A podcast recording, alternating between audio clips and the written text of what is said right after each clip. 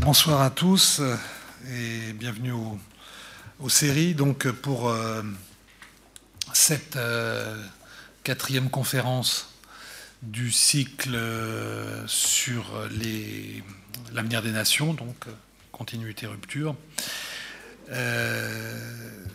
donc ce, cycle a donc, connu déjà trois conférences au cours des mois écoulés. Maintenant nous en sommes à la quatrième. Et avec aujourd'hui comme, comme thème uh, Reactionary versus Emancipatory Nationalism. And uh, for uh, this uh, lecture today, we have two speakers, as, as we had uh, previously. Not the last time, because one was unfortunately ill, but uh, this time we have two, two speakers. Um, first will be Jule Goikoetxea, from uh, Oxford and the University of the Basque Country. Um, she uh, is a professor of political theory in the, in the, uh, the, University of the Basque Country, and she worked in on general different topics. Uh, some of them linked with, with clearly with uh, nationalism, others with with gender. Uh, she's also working on gender studies, and the, the uh, forthcoming book will be uh, title is Privatizing Democracy, uh, published by Peter Lang uh, in some months. And after her, we will have uh, Daniel Salée uh, from University of Concordia, in professor of political science and uh, he worked on a lot of topics linked with, with our general subject and mainly with question of ethnicities and citizenship uh, in the Canadian context. And uh, I noticed in his uh, bibliography that he did a lot of work uh, concerning the, um, the, uh, the, First Nation, so-called First Nation in, in, in, in Canada. So, uh, so two distinguished speakers uh, this afternoon, and after that, as, as we had previously, uh, Alain Gagnon, uh, who is organizing the, the, this, this, series of, uh, of, lectures with, with, with myself, will give his comments, and then we will have, as usually, the general discussion. So uh, we will start with the first presentation by uh, Jule Goikoetxea. The floor is yours. Thank you very much. You can hear. Okay. Thank you very much for inviting me to both Alain Gagnon and Alain Dieckhoff, and thank you also for the presentation. So, my intervention will be a little bit theoretical, but afterwards, if you want, we can just go into more concrete case studies or more specific things, okay? I think that Daniel Salée uh, will at least put some examples from Canada and Quebec, so I know it helps. But uh, what I mean is that afterwards, if you can or someone want to ask about the Basque Country or the Catalan case or wherever, uh, just feel free. I, I, divide my intervention in five sections. The title is Democratization and Emancipatory Nationalism.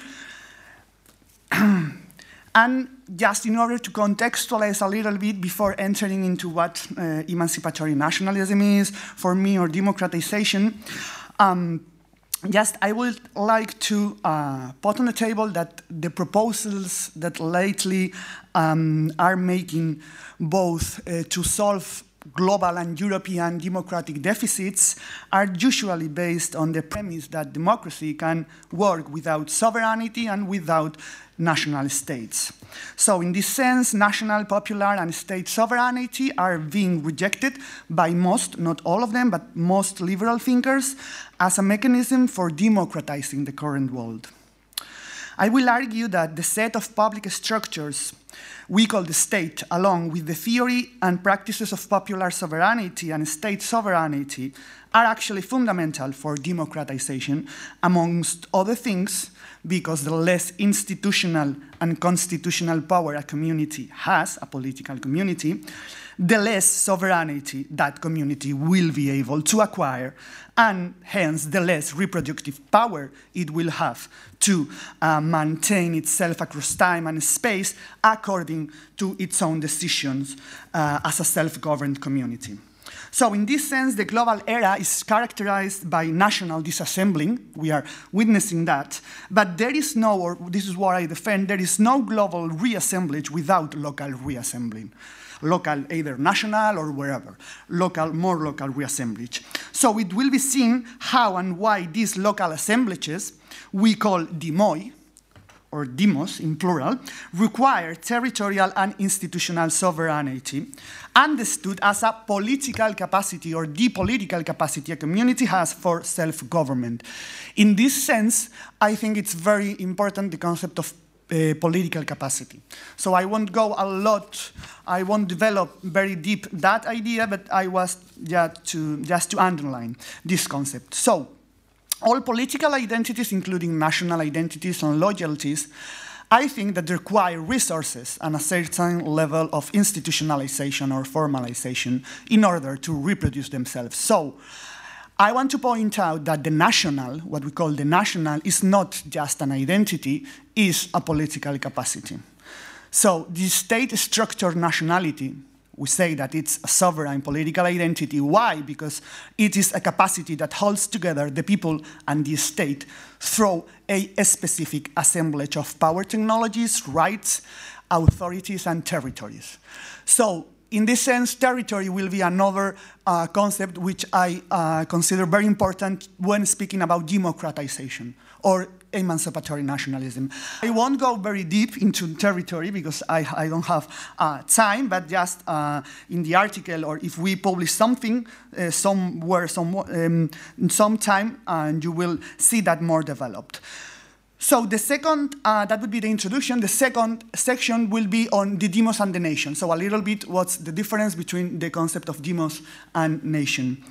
Um, the idea of the nation as a self-governed uh, political unit has actually always been related to collective emancipation. So uh, collective emancipation and democracy, even if we understand in very different ways democracy depending on the, on the epoch. So at least since the Athenian democracy, where the demos or the citizens were fully entitled to argue for themselves in its sovereign assembly for the alteration of any um, law of which they disapproved, in the same vein, in 1085, 600 years before Locke, the Alsatian monk Manegold of Lautenbach had insisted that the foundation of governmental authority was consent by the ruled.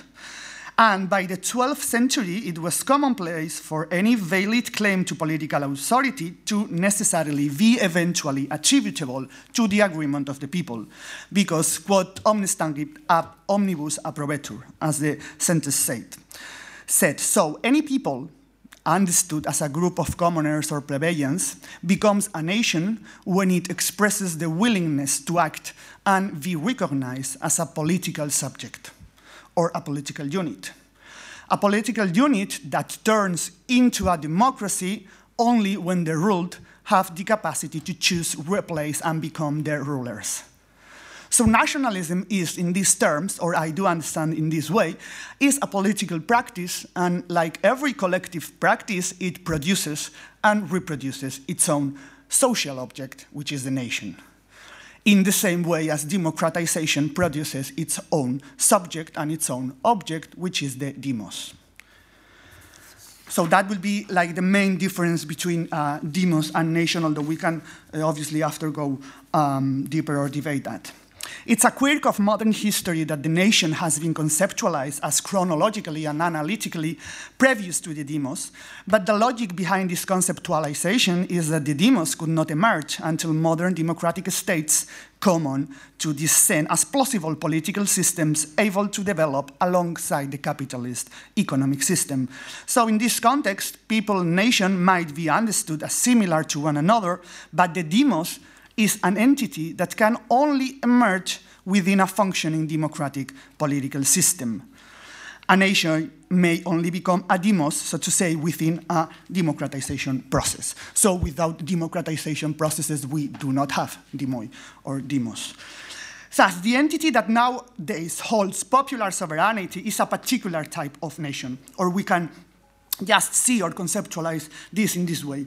And the difference between these demos and the nation is that the latter, so the nation, refers to the willingness, which is historically produced, of a people to become a political subject. But the demos refers to the way in which this willingness is reproduced, expressed, and realized, that is democratically.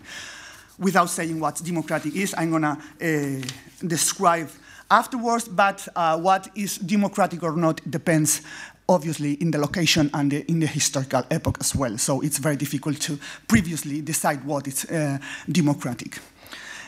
so the imaginatively appealing that the idea of that uh, emancipatory nationalism sets forth is not that nationalism can be democratic, but that democracy can be a type of nationalism. That is, a particular way or method of constructing political and territorial units by producing shared beliefs, practices, and dispositions. Therefore, the demos is thus is a product of that nationalism or of a kind of nationalism that we could just call emancipatory nationalism and is a product that consists of constructing political communities through as much inclusion and equality as possible. That will be the only guide um, for democratization. The, the, next section, the third one, introduces a new element. We have spoken about the demos, the nation a little bit, now it's the state. So democratization, nationalism, and the state. What happens with the state, or what's the relationship between the state and the nation and the demos? Uh, the territorial community uh, of shared beliefs, identities, and practices, it what brings the, de the demos into being. But this commonness has to be constantly, as I say, produced and reproduced by means of the state's institutionalized and territorialized political capacity, again, political power. So there is no modern demos without a modern state, given that the shared identities that a demos needs call for common practices which in turn require common institutions, which doesn't mean that you can have different nations within the same state. This is another idea, okay? In the case of Spain, what has happened? Well, a lot of things have happened, but uh, the state, which is the common institution, so to say, of the different nations that uh, uh, are in this jurisdiction, has been able to either, has not been able to either produce Catalonia as a Spanish political subject or to represent Catalonia, or the Basque Country, as a distinct political subject. So, when this occurs, uh, the political unit unrepresented, which is in this case the, the Catalonian uh, country, this unit, which is unrepresented by the state, may rapidly fade away, since it is by means of this representation by the common institution and the, by means of this identification between, so to say, the state or the rule, the rulers and the people and the ruled that a sustainable political subject can be created and recreated in our current conditions. So, furthermore, it is representation actually of the people by the state as we work today that allows us to speak about a popular or national sovereignty, okay? Otherwise it could be impossible to speak about national sovereignty if we uh, um, didn't have a state that can transfer or represent this uh, sovereignty. So if the state, which is the reproductive nucleus of every political unit nowadays, does not represent this unit or wherever multiple units coexist within its jurisdiction, either the dissolution of the unit the Catalan political subject, or the breaking apart of the state occurs, as it is the case, since there is no way of delegating popular power to a state which does not represent the subject of this power. So, and there is therefore neither a way of becoming a demos without this demos being able to govern itself as a state. So that's in the current conditions, obviously. Emancipatory nationalism refers then to the democratic way of producing and reproducing a nation. However, it implies not the end of homogenization, but rather just another sort of it. So at this point, I differ from Guibernau. Uh, you will speak about uh, Guibernau afterwards. So I differ from Guibernau's and other scholars' opinion when referring to the need for emancipatory nationalism to become an anti-disciplinary right free from the principle of sovereignty. I think that there cannot be a demos in the 21st century without these demos being at the same time a normalizing society, a society based on disciplinary and regulatory mechanism, since this is what the modern state and including the welfare state, is about. Democratization, emancipatory nationalism, and every method aim, aim at reproducing a nation or people over time have resorted, at least in the 19th century, to normalizing the society. So, in this sense, it's through regularized policies, um, that we can create regularized policies and standard policies and institutions, uh, and therefore practices, that we can create political units and reproduce them as demoids. It is precisely that this that explains the current state's paramount need for the survival of political units in general and in particular the demos. Any alternative for constructing, I think, a political unit or nation which is anti-disciplinary and emancipated from the principle of sovereignty in our current context is doomed to fail because the modern state and above all the welfare state, therefore the democratic state, is based as much on popular sovereignty as it is on governing the holder of this sovereignty, which is the population. When I speak about disciplinary um, society, I'm referring to Foucault, okay? Normalizing society and disciplinary society is Foucault. You say Foucault, yeah? I don't know if I'm pronouncing, okay. so, um, this kind of governance, the governance of the population, requires entails discipline, entails, entails security. Other thing is how we uh, can reconceptualize discipline or security uh, for achieving both a standardized welfare and efficient deployment of resources, either human, social, or economic resources. So, in this sense, democratization is a way of reproducing a territorial political unit that consists of including as many people as possible in the governance of the system by giving these people as equal as possible access to resources and opportunities. It is in this interaction, therefore, uh, between the state's capacity to intervene and control the population and govern the population and the people's capacity, political capacity again, to organize and articulate explicit demands for inclusion and equity, including self determination and demands, that a people or a nation becomes a demos and a political system becomes a democracy. This is why democratization, or democracy understood dynamically, and emancipatory nationalism do not lead to the disappearance of homogenization or discipline or securitization and normalization. For without normalization, there can be no national standards for educational programs, medical practice, social services, industrial processes, products, etc. So in every democratization process, disciplinary and normalizing mechanisms are essential. This is something that when speaking about um, those who speak about emancipatory nationalists, because I don't usually use that, uh, do not agree with that, okay? So that will be the, the main point of uh, disagreement. So the fourth section would be democratization and emancipation. So what do we mean with that? Um, I define democratization as a process of collective emancipation through self-government. So Continuous political contestation is essential for emancipation, but we never know, as I said before, which mechanism and conditions can empower us until we know which ones subjugate us. So those capacities and power techniques that modulate our individual and collective bodies and collective bodies make them docile, these bodies, tend to be the relatives of those which make us equal and free. I mean, this mechanism. That's why it's very difficult to say beforehand which mechanism will lead us to emancipation, okay, until we know which ones subjugate us, and these mechanisms change throughout history. Okay, so uh, that's why it's very uh, problematic to just um, say or introduce substantive proposals in democratization in a universal way.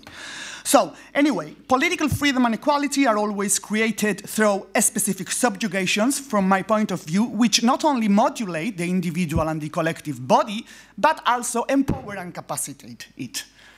So they go together. This is why to link democratization or emancipatory nationalism, with anti-disciplinary and anti-biopolitical mechanisms emancipated from the principle of sovereignty, as liberals but also many among the few socialist scholars of democracy do, does not make any historical sense since these democratization processes have actually occurred not just through the socialization of the theory of law and popular sovereignty, but through the application of public disciplinary and biopolitical mechanisms. So the idea that individuals, because they were born equally free, um, should have equal right to choose uh, makes no sense in this light, for we have to create these individuals first. We are not born free, woman, black, or French. We are born mammals. Mammals that are then hopefully turned into autonomous individuals capable not only of choosing individually, but of collectively empowering and freeing themselves by politicizing power techniques of subjugation. It's not universal morality and individual rationality which cause democratization, but mechanisms of docility and obedience along with political contestation against these very mechanism, mechanisms. And this is why empowerment goes hand in hand with control and coercion, since a body is disciplined, even a collective body, when it can be used, transformed, and perfected. This is what makes it an empowered body emancipated by its power of self-modulation. So that's why I introduced in this um, idea of democratization um, the approach of Foucault of biopolitics and disciplinary techniques. So that's why I describe democratization as a process that consists of including as many people as possible in the governance of their political and socio-economic system by empowering them through specific technologies of power that in our place and time are public disciplinary and biopolitical techniques and institution, institutions which subjugate but also capacitate the people so that they can gain as equal access as possible to resources and opportunities in order to govern themselves because that would be the objective or the aim of democratization, self-government.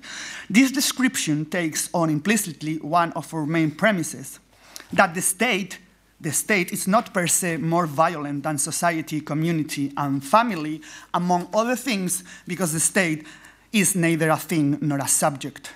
As a result, is neither bad nor good, since it has no heart. The complex of structures, practices, techniques, and relationships we call the state can, in any case, be much more effective in creating and reproducing violence, and therefore it can also be much more effective in creating welfare, inclusion, and equity. This difference in approaching not just the state, but the regime of existence of any social object, such as the nation or the demos or wherever, uh, uh, it's highly significant when analyzing power relations and the effects of these relations in shaping society, free individuals, and any type of political community, a nation, or an emancipatory uh, nationalism. Proposals, therefore, as I begin my interventions, to solve both global and the European democratic deficits are based on the premise that democracy can work without sovereignty and national states. Uh, if you read Habermas or Held or Beck, even if their proposals are very different, okay, but it's like a liberal cosmopolitanism, uh, what they all share, and also a quite um, big hate towards nations. Um, national, popular, and state sovereignty, that's why they do usually reject that, um, among other arguments, because they say that we do not choose where we are born, and they think that we have to choose uh, so that um, something is not to say mm, explicit or morally better. So we argue that the set of public structures we call the state, along with, uh, as I say, the state sovereignty and uh, popular sovereignty are fundamental for democratization uh, because, as I say, the less institutional and constitutional power a political community has nowadays, nowadays, the, the, the, obviously the conditions can change, the less reproductive power uh, it will have for maintaining across, uh, across time and space as a self-governing community, because we don't have to, um, to forget that we are speaking about self-governed communities. I mean, this is democracy, uh, this is, in any case, uh, emancipatory nationalism. These local territorial assemblages, we call them MOI, require sovereignty in terms of territorialized and institutional capacity. So, sovereignty may be divisible, but it cannot disappear. Okay, since a community without political capacities that would be material sovereignty and without an unchallengeable site of authoritative judgment, which would be formal sovereignty, cannot govern itself in accordance with its own political decisions. Okay? If you don't have capacities, to say very easy, I mean, if you don't have capacity, institutions, and so on, in order to materialize your decisions or the decisions your population has taken, you cannot realize democracy and democratization. So you have to have not only uh, demands, but the capacity to uh, realize these demands, such as public education, public healthcare, whatever. And this means that you need to have institutional and constitutional power uh, in the sets we nowadays have in the European Union. So democratization is a process of collective empowerment, for me, for self-government, and is therefore a process of collective emancipation. But as I said, we never know what uh, will lead to this emancipation until we know what subjugates us. And things that at what time uh, emancipate us can subjugate us uh, in another time. That's why uh, we don't know beforehand uh, until we have a context and a, a, concrete population and a concrete epoch, um, historical epoch.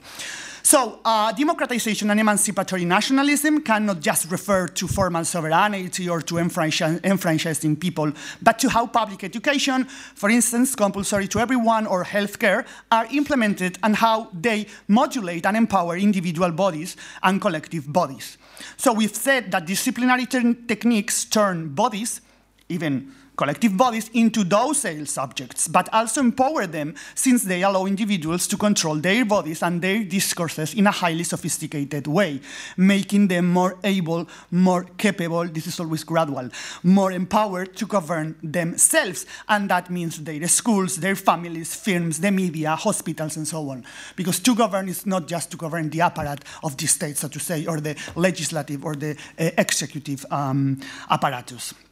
So this is why uh, identity, national identity, and all other types of identity, also to be a man or woman or black or white or wherever, is not just about subjectification processes, but about objectification, and hence about institutionalization and public structures.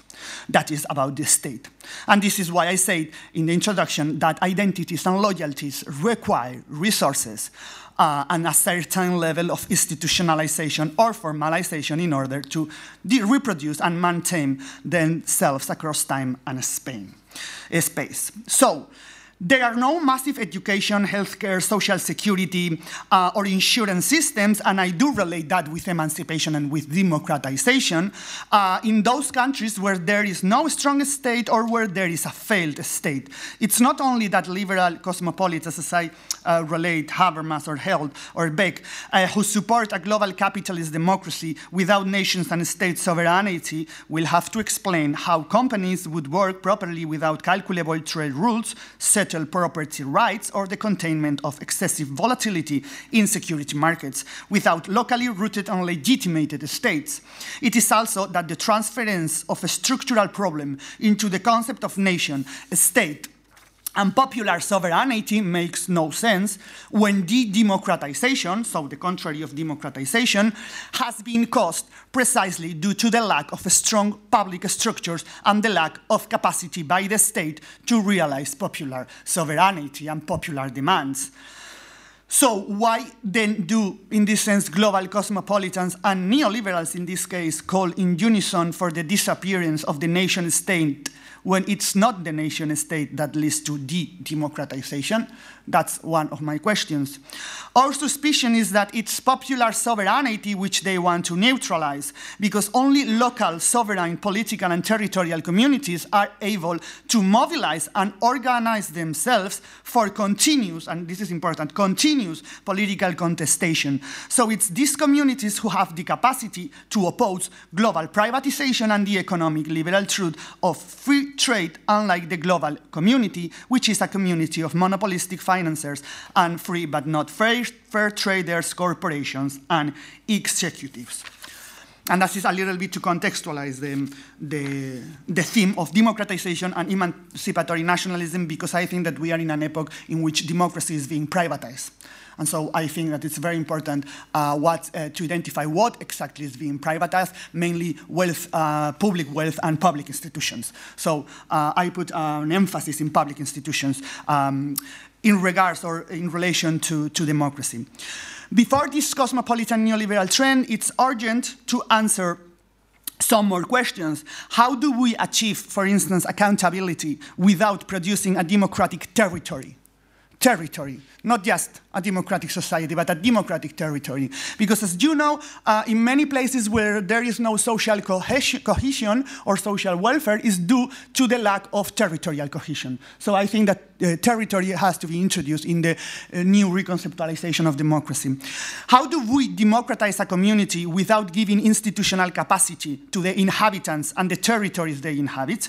How do we maintain political contestation in a continuous and effective way without politicizing the national or local territory to prevent it by being or from being privatized?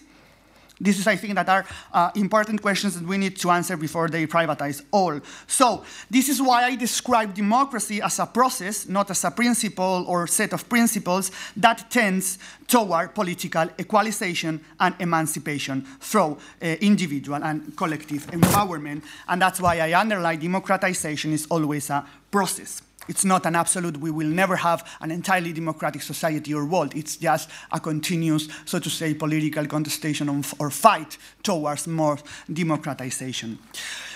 Therefore, liberal cosmopolitans' insistence on focusing on universal or natural or essential duties of justice that bring us together as a universal moral community, instead of focusing on how our xenophobic, capitalist, and patriarchal systems turn us into men, women, French, Spanish, black, white, poor, marginal, disabled, or dispensable people, is a perfect example, example of how knowledge is just domination by recent discourse as Bourdieu a lot of time said. And now we are just uh, approaching to the fourth section, which is on democracy, nation, and territory. As I said, I'm not, uh, I'm not going to go very uh, deep into territory. Um, and just comment some things on uh, political capacity and territorial assemblages.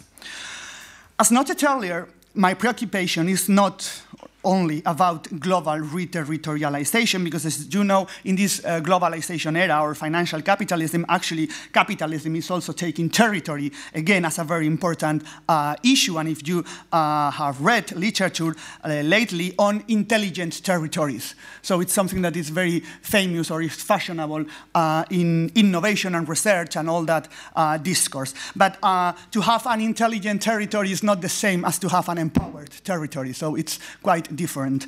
Um, in this sense, uh, the idea or the, the, the, aim will be to focus uh, on the impossibility of having democracy without local reterritorialization of technologies of power, as I said, reterritorialization of political structures, of popular accountability and public capacities, uh, as well as collective welfare.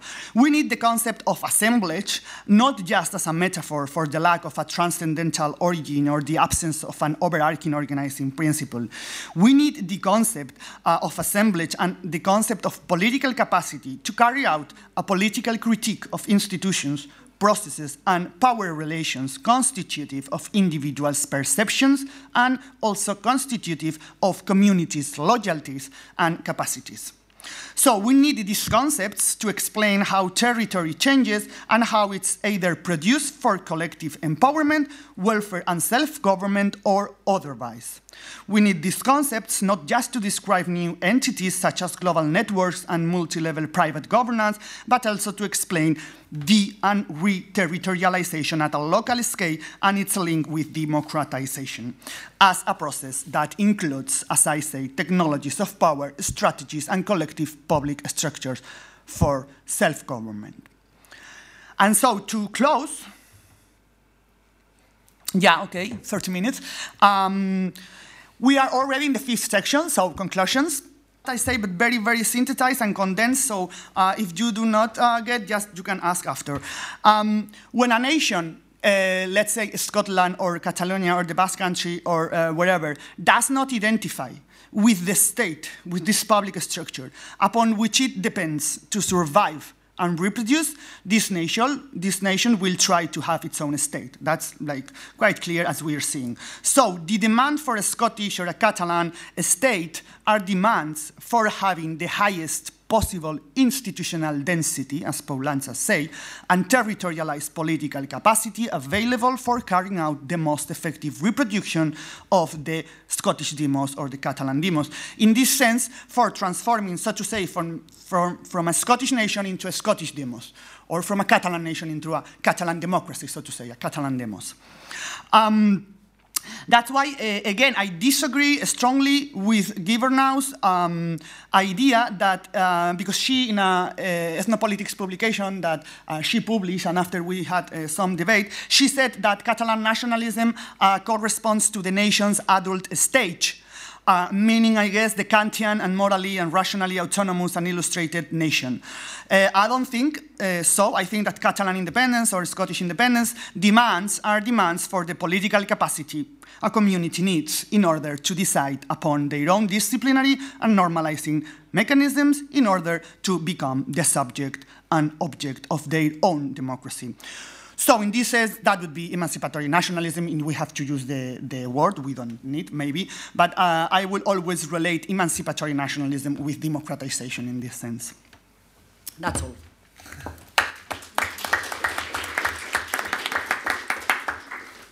Uh, thank you very much for your presentation, which, which was, a, in a way, a conceptual journey uh, uh, through democracy, state, uh, territory, identity, and, and, so on. I think we will have uh, a lot of things to, to, to, to think about in, in the discussion. I will give the floor to Daniel Salée. And, Euh, J'aimerais d'abord remercier euh, professeur Dieckhoff et professeur Gagnon de m'avoir invité ici. Merci. Euh, C'est très, très gentil de votre part.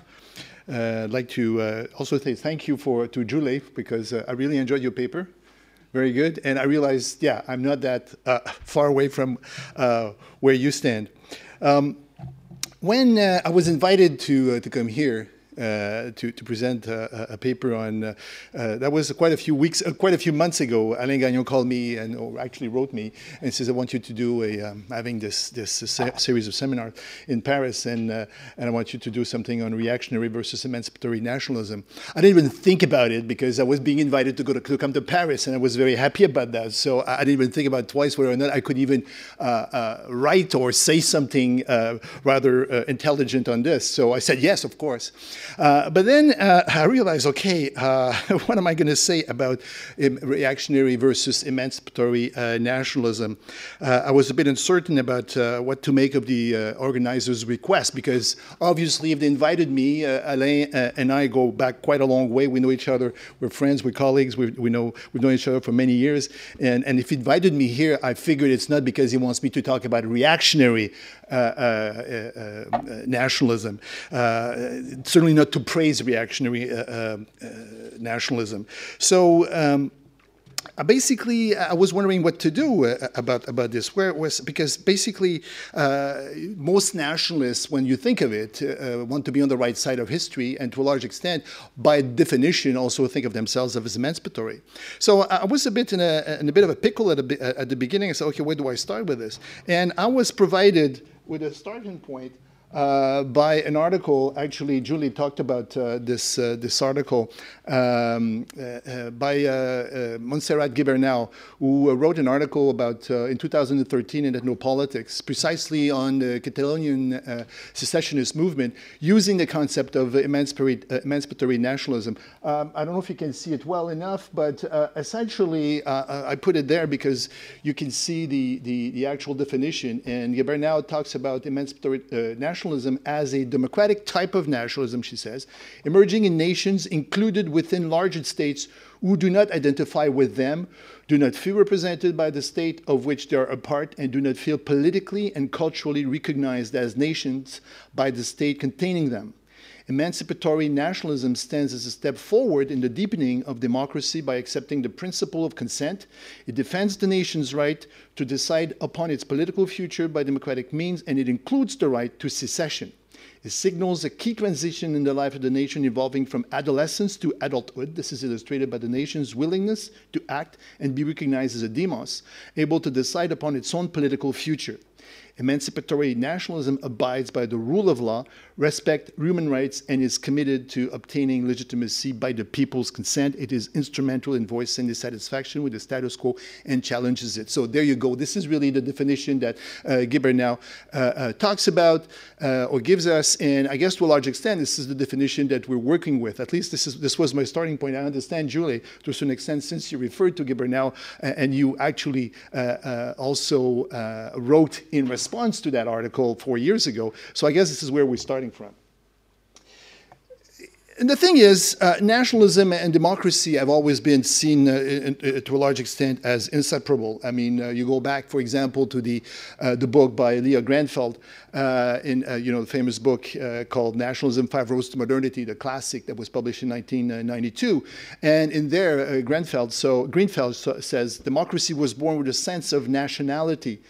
Uh, the two are inherently linked and neither can be fully understood apart from this connection. Nationalism was the form in which democracy appeared in the world, contained in the idea of the nation as a butterfly in a cocoon. And, and Julie, actually, in the article that I was referring to, says democracy is a type of nationalism. It's actually repeated it today. Um, basically, what I want to do today with you is um, take issue with this uh, way of envisioning nationalism. And I realize after listening to, to Julie, maybe take less issue with Julie because, to a certain extent, we're, we're, yeah, we're not that far as, as I anticipated uh, originally.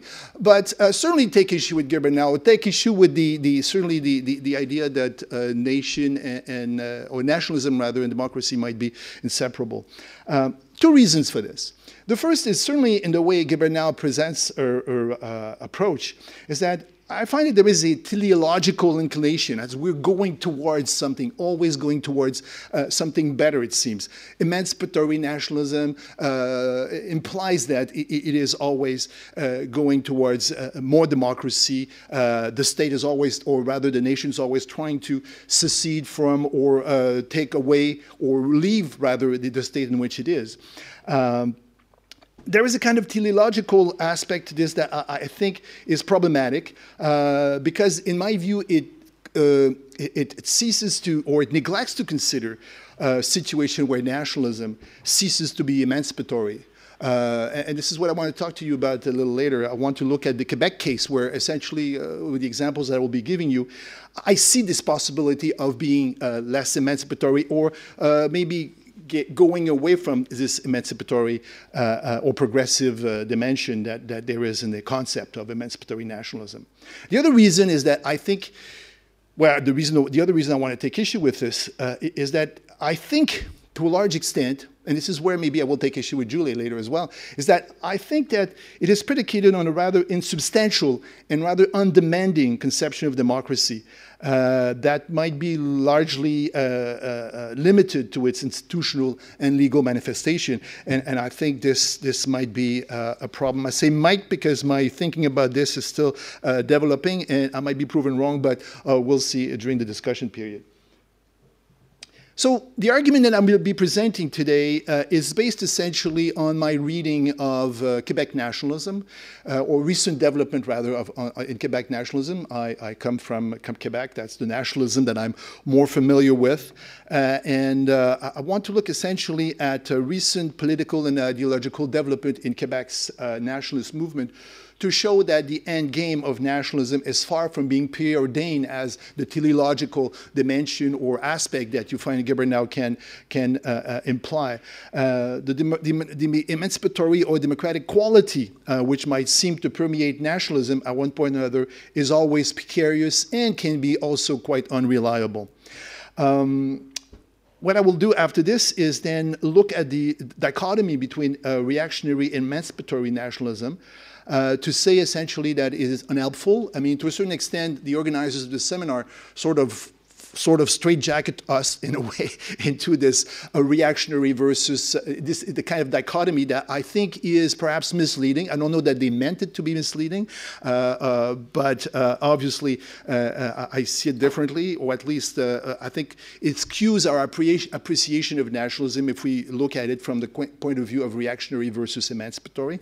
And finally, I will conclude by proposing a or the, the, the first outlines, if you like, of a analytical framework that uh, uh, deploys other conceptual categories such as citizenship, identity politics, biopower, to account for the more contemporary uh, dynamics of, um, of nationalism.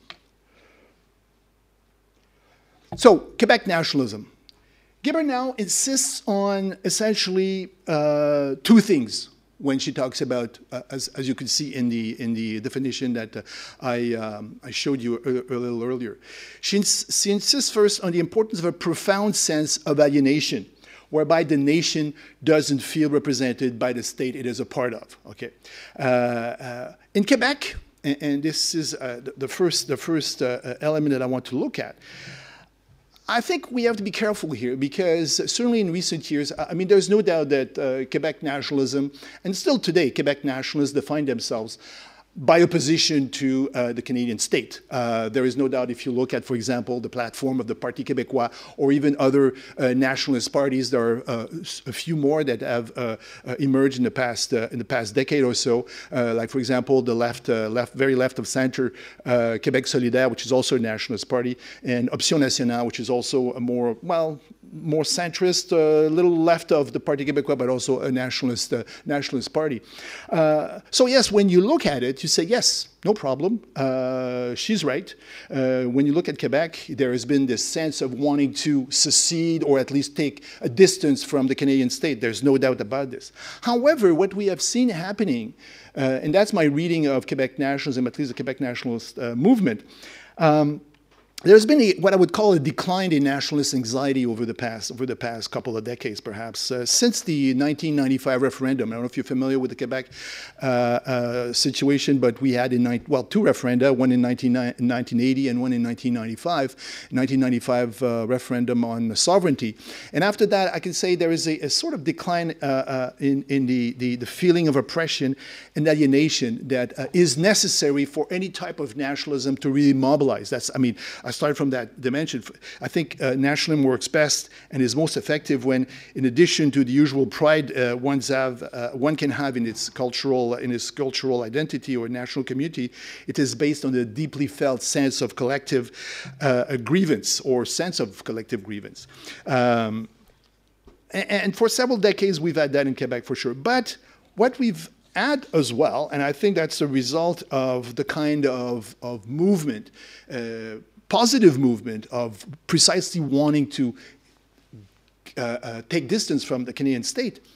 In doing this, we have, or nationalists, uh, and I would say the Quebec state, because uh, Quebec might be a sub-state, but it really sees itself as a, as a state, uh, we have done well. Quebecers have done quite well within the federal framework. They have, in spite of the fact that they wanted to move away or get out of the Canadian federal system, they have done quite well. I mean, uh, if you look at, at for example, uh, the Constitution and all the um, uh, the, the, the, how should I put this, uh, the jurisdictional uh, the, the, jurisdiction that we have uh, uh, control over, uh, like for example, health, uh, transportation, uh, there's a number, education, there's a number of uh, jurisdiction that the Quebec state has, like all other provinces in Canada, has a, a, great deal of power over. I mean, it has, the Quebec state has succeeded over the past, I would say 40, 50 years in occupying the, the, the, room that the Constitution, the Canadian Constitution,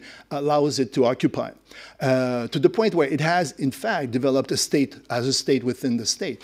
Um, a great deal of our, we, we have also self-government with our National Assembly, uh, the National Assembly which has been in existence for, for, for centuries, but we, in a sense we have a form of self-government. In other words, what I'm trying to say here is that federal Quebecers have, uh, uh, to make a long story short, done relatively well within the Canadian federal framework. And as a result of this, uh, uh, there's been a dilution, if you like, of the anti-federalist fervor or ardor in, in, in, uh, in Quebec. Uh, and that is, that is seen in part, I'm, sure the head of the PQ right now would probably not be happy with, with what I'm saying, but uh, that is a reality. Uh, for example, if you look at the electoral support of, for the Parti Québécois, it has plummeted in the past in the past uh, few years. Uh, it has also plummeted. More importantly, it's important to look at that. It has plummeted within its traditional uh, clientele, uh, the young people, 18 to 35. most public opinion survey right now show that for that particular group of people, they're less and less interested in, in uh, a sense of nation or to affirm the nation, and certainly less and less interested, it seems, uh, in, in the idea of sovereignty. To a large extent, my point is that there is a sense that we might have that sovereignty already, so what is the point of going further? So, in a sense, uh, the, the federal framework has worked uh, relatively well. And uh, in that sense, if we take the Guibernau uh, uh, definition, which implies the importance of the sense of alienation, we don't have it anymore. We, we have it much less than we used to have it, certainly uh, a few decades ago. So that's one thing to look at. The other criterion that uh, now uses uh, to define emancipatory nationalism is that the nation must be able and willing to comply unreservedly with the fundamental tenets of democracy. And if you look at it uh, objectively, you can say, oh, yeah, Quebec fits the bill. I mean, uh, we have uh, elections. Uh, the nationalist uh, Parti Québécois has held power for more than 40% of the time since the mid 1970s. So they sort of go in with the Liberal Party. Uh, and while, while they were in power, they always uh, have. Uh, they abide by the by by, by you know by uh, democracy, by democratic tenets. They abide by by democratic practices, the kind of normal, normal democratic practices that we find in most liberal democratic societies. So there's really uh, uh, uh, not much to say about this. Okay, in the sense that yes, essentially, Quebecers or Quebec Quebec nationalists do meet or comply with uh, any notion of democracy and, as uh, now says, with the fundamental tenets of, of, democracy. The problem that I have with this here and um, has to do with the fact that this is a fairly limited and one-dimensional notion of democracy. Uh, and this is, I would like to perhaps go even further than Julie when we talk about democracy. And, and I think democracy should be more demanding and should imply a little more than what we normally uh, think of. It's certainly more than just institutional, uh, uh, uh, these institutional apparatus, if you like. And to me, it should imply acknowledging, first and foremost, uh, that the liberal ethos that inform our current democracy is inadequate when it comes to ensuring equality, dignity, fairness, social justice, cultural safety, and protection from bodily and psychological harm uh, for all people. It should also imply recognizing that the neoliberal policies exacerbate social exclusion and inequality and maintain dynamics of power that are significantly disadvantageous to vulnerable segments of society and all those who are otherized by the dominant norm. It should also include recognizing that the dominant norm obtained from the imposition of the will of society's hegemonic groups through deplorable gestures of both symbolic and actual violence. It should also include or imply being willing to reject any aspiration to oneness and universalism and to accept unconditionally the irreducibility of plurality and difference. It should also include making meaningful, making meaningful room uh, in the public sphere to social, cultural, political, and even sexual visions of society that do not fit the dominant set of norms by which society is run and populations are managed. And finally, it should also imply admitting that any attempts at enforcing a dominant norm, which is designed to play primarily to the exclusive advantage of the hegemonic group, without at least a modicum of inclusive deliberation involving all parties concerned is an unacceptable of, uh, uh, act of excessive power. If, of course, you gauge uh, or you measure uh, uh, democracy by those more challenging standards, then you'd have to say that there's a problem in Quebec.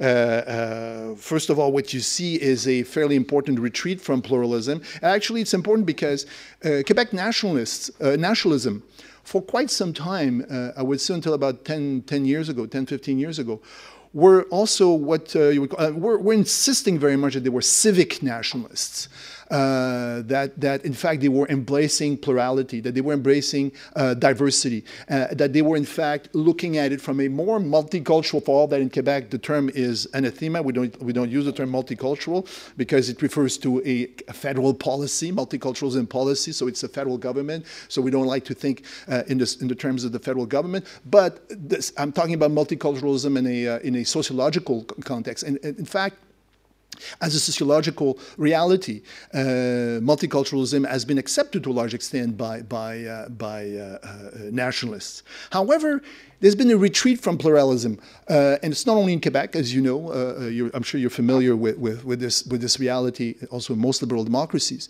This retreat, to me, speaks to this inability precisely to uh, enforce these kinds of standards that I, that I have uh, listed here. Okay. And I just want to give you a couple of uh, examples uh, of, this, of this retreat. Okay. Um, three examples, in fact, and I'll go fast because uh, I don't want to spend all that much time on them. But there are, in recent years, I would say over the past uh, decade, there's been a number of uh, what I could call events or uh, situations that have arisen uh, in Quebec. Uh, the first one has to do with a law that was not passed, but certainly that was proposed, a legislative proposal that was pr proposed by the Parti Québécois, which was in power very briefly uh, recently between 2012 and 2014 for less than a year, about a year and a half. It was a minority government and was re, it was not re-elected when it went into election. And this is after over 10 years of, of uh, liberal uh, party governance.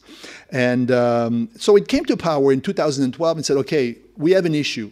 Uh, we have to talk about these uh, questions regarding uh, the role of immigrants, the place of immigrants, uh, where we have where people are, are, are concerned that when we uh, uh, look at immigrants and the role that they play in society, our own nation, na national feeling, sense of nationhood is being threatened by them, uh, or they don't integrate well enough.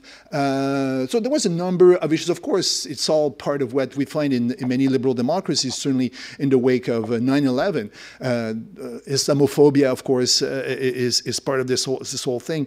So there was a public a uh, legislative proposal that was introduced in the National Assembly in 2012. Uh, Bill 60 it was, and the, the, title of it, just to give you a sense of uh, what it entailed or what it tried to entail, uh, it was called the Charter Affirming the Values of State Secularism and Religious Neutrality and of Equality between Women and Men and providing a framework for accommodation requests it doesn't sound very, probably a bad translation from the French, but essentially it was known as the Charter of Quebec Values. And this Charter of Quebec Values, the point was essentially to affirm Quebec values, equality of men and women. So we have to change our, our Charter of Rights and Freedom to make sure that the equality of men and women is there. It wasn't there actually, but uh, it seems like we had to, to, to, to, to make it more, more explicit. And of course, the idea of the reason why we wanted to make this more explicit is that it had to do with the fact that, oh, you know, there are these um, uh, uh, cultures, these, these others who come here with, uh, and of course, most of the time we're referring to uh, Islam and to uh, Muslim women, but these, these men and women coming per, particularly from other religions, they don't have the same sense of equality between men and women. Of course, uh, like we do in Quebec, probably not any better than anywhere else because there are quite a great deal of issue. Most feminists, uh, Quebec feminists would tell you there's quite a great deal of issue with respect to the equality of uh, men and women in Quebec. But still, it was important to drive the point that, hey, there are those cultures elsewhere. They come here, they have a very different uh, normative set, and it's really problematic. And we have to uh, make uh, uh, uh a law that makes sure that they know when they come here, uh, they have to abide by this. Uh, another thing that this legislation was doing, of course, was to, uh, for example, prohibit uh, face covers when you deal with the state. So if you're a, a state employee, you cannot uh, wear any uh, either face cover or any religious signs that could imply that could be a kippah, it could even be a, a, a, cross, a crucifix, or something like that. That implies that you have a particular religious affiliation. So in other words, the idea was to to, to make sure that we have secularism, that is total state neutrality.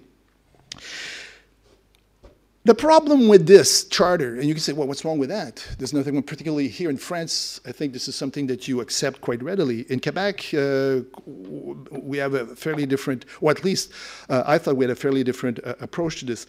Um, what is clear is that uh, the charter was conceived to make abundantly clear that there is on the Quebec territory a white settler nation, the Quebecois of French Canadian heritage, with deep historical roots deeper than uh, anyone else's, with its language, its culture, its traditions, which all partake of the superior um, moral and societal outcomes of the Western civilizational process.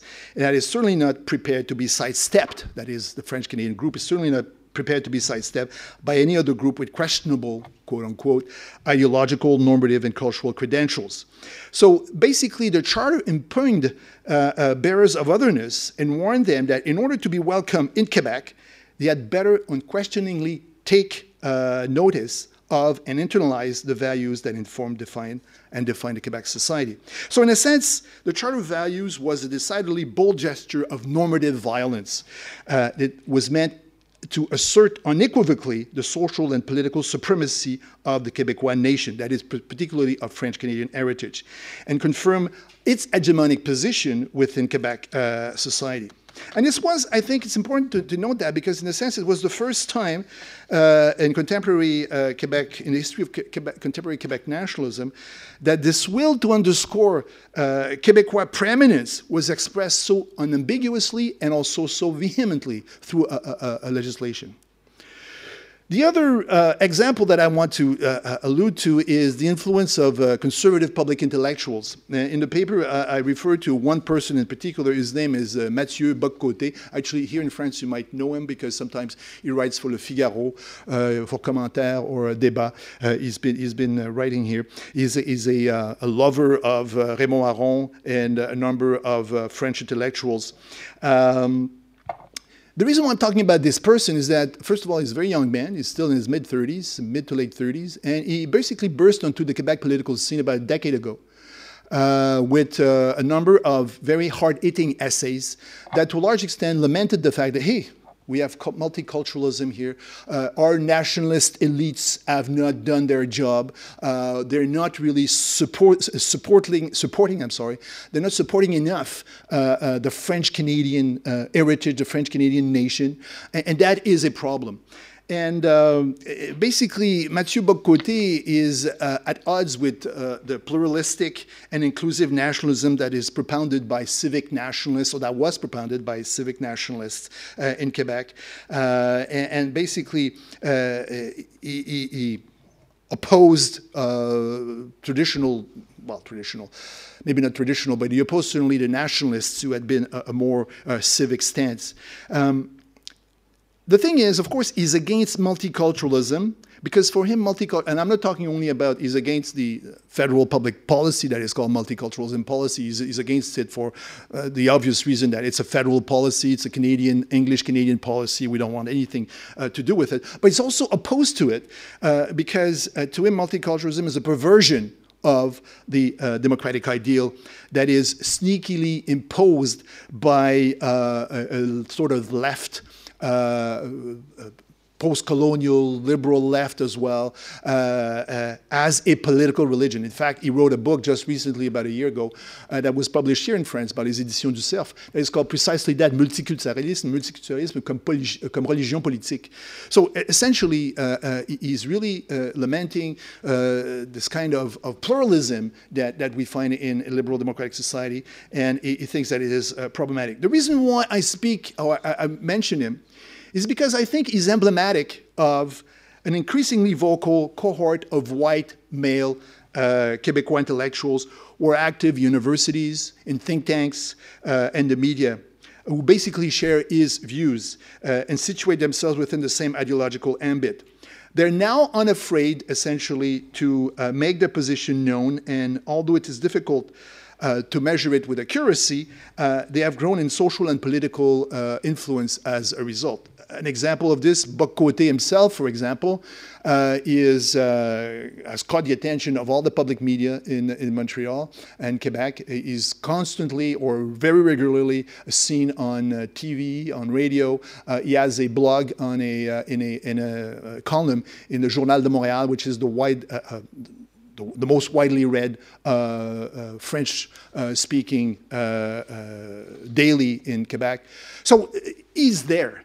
He and uh, other people like him are there. They're more out. They're more in the the uh, the public eye. They're uh, and actually they're, they're, a little more influential than, than, than we think. So basically, they're there to disseminate their particular kind of world vision and it's no longer marginal. That's what is important. It's no longer marginal, the mark of an outlying conservative intellectual elite. It's in the public domain. Finally, the third example that I want to, to look at or talk about very briefly is the emergence of a radical right wing white nationalist uh, uh, I would say, group, uh, groups. Uh, uh, you say, well, what's the problem with that? Um, well, it is a problem, of course, in Quebec. If you know the history of Quebec, you say, well, you have a history of that. I mean, going back, for example, to the 1930s and 40s, we had our share of Nazi groups and whatnot, or neo-fascist, or fascist groups, I'm sorry, not neo-fascist, but fascist groups. But for the longest period, until about, I would say, oh, barely uh, eight, nine, ten years ago, these groups were really not in the public eye at all. You would never hear about them. And now, in the past uh, few years, they've been a little more uh, uh in the public eye. They've been, they've organized, for example, demonstrations. They've organized uh, uh, public events where essentially they, not like I would not compare them with, with Bock-Côté because Bock-Côté is more a mainstream uh, uh, conservative intellectual in that sense. But they are uh, very more radical. Uh, they call, for example, for the uh, ousting of uh, Muslim immigrants. They don't want any immigration or would like very little immigration. they're, they're a white supremacist group in, in, many ways. I say group, actually I should say groups. There are quite a few. There many of them are small and, and they're not all that influential. But you say if they're not influential, why are you talking about them? Well, I think what they do is their presence, in fact, makes the views of the more mainstream conservative intellectuals more palatable, in the sense that people say, "Okay, I don't want to go with these with these radical groups because quite a, quite a few of them are, are very radical." Uh, you know, almost close to the Ku Klux Klan in the United States. They don't go that far, but there is a kind of animosity towards anyone that is not uh, French Canadian, that anyone that is not uh, part of the nation. It's the nation defined in very ethnicist terms, very, very uh, uh small, very narrow uh, uh, sense of, of the nation. So obviously, they're not that. Um, maybe they're not as influential as some right-wing groups that you can find in other uh, countries, uh, uh, but they are out there, and, and I think basically uh, they, they, make they make more palatable the more conservative intellectuals, as I said, and I think to a certain extent it works because if you look at uh, some of the uh, recent uh, CROP, uh, CROP is a is a public opinion poll uh, company uh, in Quebec. Um, they, they, they found that, for example. Um, more than ever before, Quebecers are disinclined to consider uh, immigration. I'm talking about uh, the more mainstream population, uh, the more general population, to consider immigrants and intercultural uh, uh, minorities positively. Uh, I won't go through, I have a number of figures here, I, I will spare you that, but essentially what those figures indicate is that the general population is having much more uh, a harder time to to stomach to accept uh, difference to to accept immigration and whatnot okay uh, these opinions may not be necessarily new but uh, they're more prevalent in in Quebec society so to me, that, that, that is certainly problematic if you compare that to the, the kind of uh, uh, standards that I think democracy is about. So, of course, that brings me to consider the, the, the, the reactionary versus emancipatory uh, nationalism. And to me, it's, it's a false dichotomy. First of all, I think the word uh, emancipatory is problematic. The line between reactionary and emancipatory is very often uh, blurry. Uh, when you think of emancipatory, it brings to mind a forward-looking uh, vision replete with uh, deep, purposeful imaginings of liberation, a strong desire for positive social change and aspiration. Um, but what happens when nationalists like the ones that I just talked about are steeped in reactionaries, uh, objectionable sentiments? Uh, how, how is that emancipatory? And the thing is, it can be emancipatory certainly from their point of view because they think precisely that they are saving the nation. They are, in fact, doing something that has to do with uh, uh, liberating uh, the, the, the, group, in, certainly in Quebec, the French Canadian group. Okay. Um, and even, for example, if, if I, you know, the conservative public intellectuals I was telling you about, for them, they are the victims. They are the, the, the it's not the, the immigrants, it's not the racialized minorities, it's not, it's not the people with, with, with uh, uh, complex identities that are the victims. We are the French Canadians, we are the victims. In fact, uh, Bock-Côté also sees himself as a victim, as a martyr in some, in some respect, uh, because he's shunned by, by, uh, by the more left or liberal intellectuals. Okay. Similarly, uh, what happens when you look at a, let's say, a very pro-democratic group, a pro-democratic uh, nationalist uh, movement, but that could also be centered on the nation in a way that is uh, uh, narrow-minded. Uh, they may not be xenophobic as such, but it could be very, very uh, narrow-minded as well. So how do you make this? Are they emancipatory as well? Are they more emancipatory? So the whole, to me, emancipatory here might be a, a, bit of, a, of an issue uh, when we talk about this. The, uh, uh, Julie talked about maybe the word, maybe we have to rethink the word. I would certainly not disagree with that. The other um, reason why I think this is a false dichotomy has to do with the fact that tying uh, in the same phrase the words uh, uh, emancipatory nationalism uh, confers to nationalist ideology a strongly teleological and voluntaristic uh, uh, outlook, as I mentioned early, earlier in my, in my presentation. But what happens when that sense of alienation that Guibernau talks about is gone? Or is not uh, that sense of alienation that triggers the emancipatory uh, practice, if you like. When it, what happens when it's gone? Uh, does the emancipatory nature, nature of, uh, of, of nationalism uh, uh, simply wears out with time? Is that a normal thing? because in emancipatory nationalism, the way Stanley now intends or understands it, we're always moving forward. But what happens when what triggered it, what triggered that move forward is no longer there, as I think I showed in the case uh, of Quebec. So obviously, to me, that is a problem. And in fact, it poses heuristic limitations, in fact, to the notion of emancipatory nationalism, because it's trapped in a kind of mechanistic and rigid conception of the logic of nationalism. There is no possibility, it seems, of other trajectories. And isn't that what, uh, in fact, the uh, Quebec situation that I talked to you about uh, show shows it shows essentially that there are possible other trajectories. Okay, there's no historical determinism. Um, if, if you look at, at the Quebec case, uh, it seems to me that the, the, the fact that uh, uh, nationalism or the kind of civic, emancipatory, liberal minded nationalism that we had once at one point uh, is being diluted by the penetration of right wing influences. Uh, uh, so, in fact, it suggests, the Quebec case suggests that um, the course followed by nationalism is not ineluctable.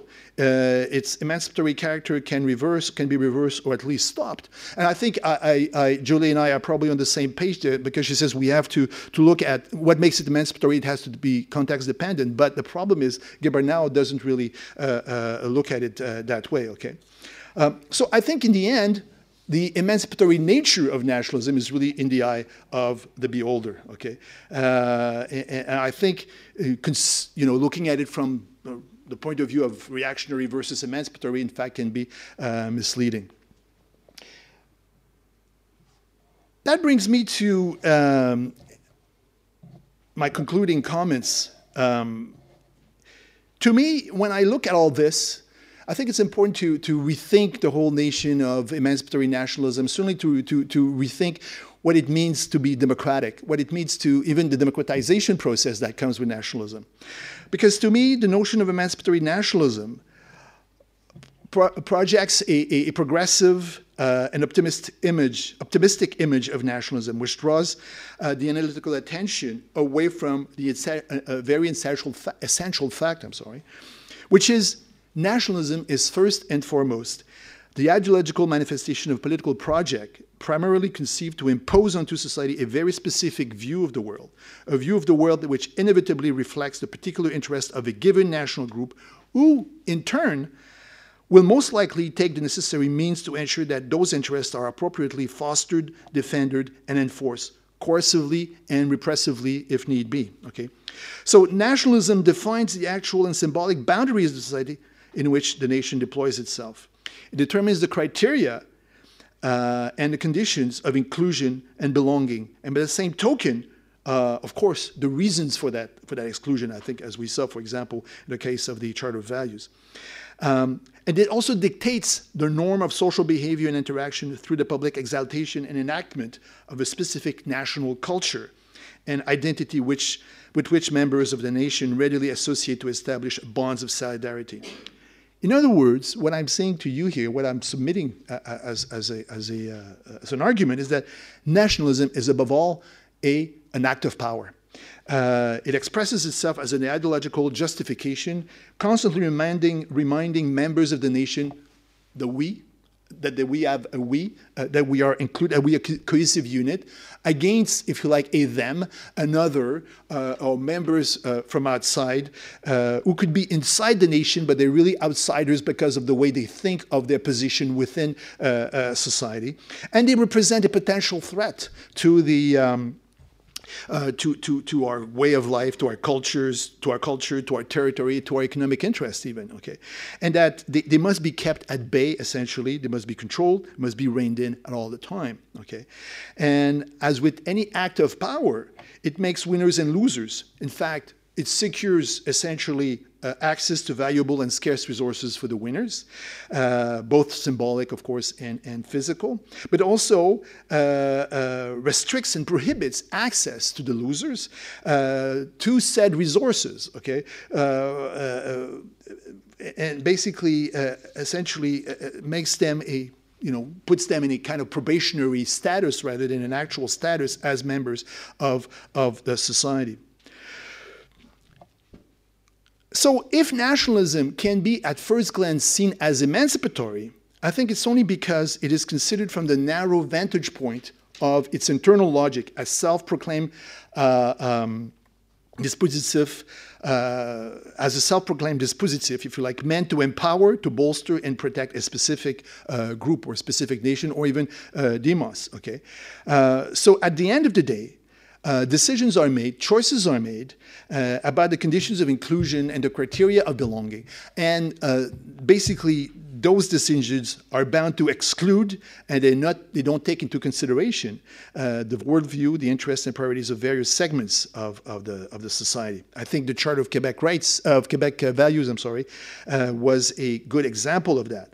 Um, nationalism unavoidably, I would say, uh, entails partial pronouncements about whom to include and whom to exclude, and about the norms by which members of the demos must abide. As such, it is founded on arbitrariness and varying degrees of violence, and it's hardly, in my view, the hallmark of genuine democratic posture. Julie was talking about normalizing. I agree, but is that really, the question is, is that really the hallmark of a genuine democratic uh, posture?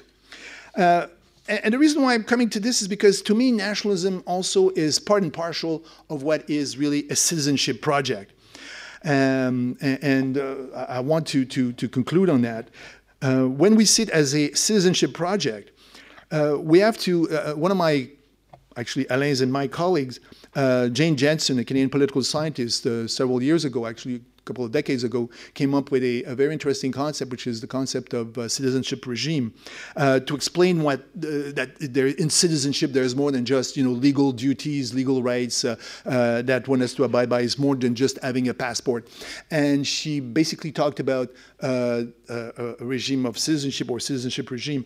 The reason why I'm referring to her is because for all that there might be some issues uh, theoretical issues with, with the concept. What I liked about the concept is that the way she understands it, it implies that citizenship, first of all, is always something in the making. It can change. It, it can be uh, the institutions, the, the institutional arrangements, even the way they define the nation uh, uh as citizens, uh, that can change, that can be uh, transformed. It's always transformed also through social struggles. So essentially, it implies that citizenship is seen as a dynamics of power, and it obtains precisely from those social struggles that marks basically relations of power. So if, therefore, citizenship uh, is power. And I would say, by extension, if nationalism is also power, uh, we have to really uh, uh, look at what is citizenship. And here I have a quote from a book uh, that, I, uh, that I read just about the time I was writing this paper to come here. Uh, it's by an American sociologist by the name of Amy Brandzel. And she wrote a book just last year, not even a year ago, which published by um, the University of Illinois Press uh, in which she basically the title of the book is Against Citizenship. And I, I was particularly interested in the way she defines citizenship because she basically says citizenship is inherently a normativizing project, a project that regulates and disciplines the social body in order to produce model identities and hegemonic, and hegemonic claim, uh, knowledge claims. Moreover, it is a violent exclusionary operation, one that relies upon and reproduces a multi-pronged gatekeeping apparatus that works to create, retain, and imbue citizenship with meaning at the direct expense of the non-citizens. Citizenship will always claim to be aspirational, to include the excluded eventually, once they are marked as deserving of human enough, or human enough. But this is nothing less than an illusion, because according to citizenship, there will always be, there must be another who experiences the full force of the exclusionary technologies of citizenship. Whenever we strive to include, she says, more types of people under its reign, we inevitably reify the violence of citizenship against non-normative other. Basically, she reminds us, and that's why I like this quote. I, I, think when you use the term citizenship, you can almost use the term nationalism. Maybe I'm going too far there, but uh, I, would, I would certainly try and make a case for that. That there is nothing innocent in, uh, or certainly benevolent uh, behind citizenship. There's nothing or uh, innocent or benevolent behind the notion of community or shared experience or vivre ensemble, if you like, that we claim to build very often when we try to build a nation or when we have a nationalistic uh, approach to it. Okay, citizenship is really the glue that holds this nation state together in a seemingly natural uh, uh, community authorized to exclude others. And I think that's very important to keep that in mind. Okay, um, so citizenship and the sense of nation that, incorporate, incorporates are thought out and implemented for the chief benefit of an hegemonic group or class that has won out the social struggle and has, at least for a while, come out on top it has, as a result, arrogated the right to wield the, its influence and shape society in conformity with its specific interest and view of the world.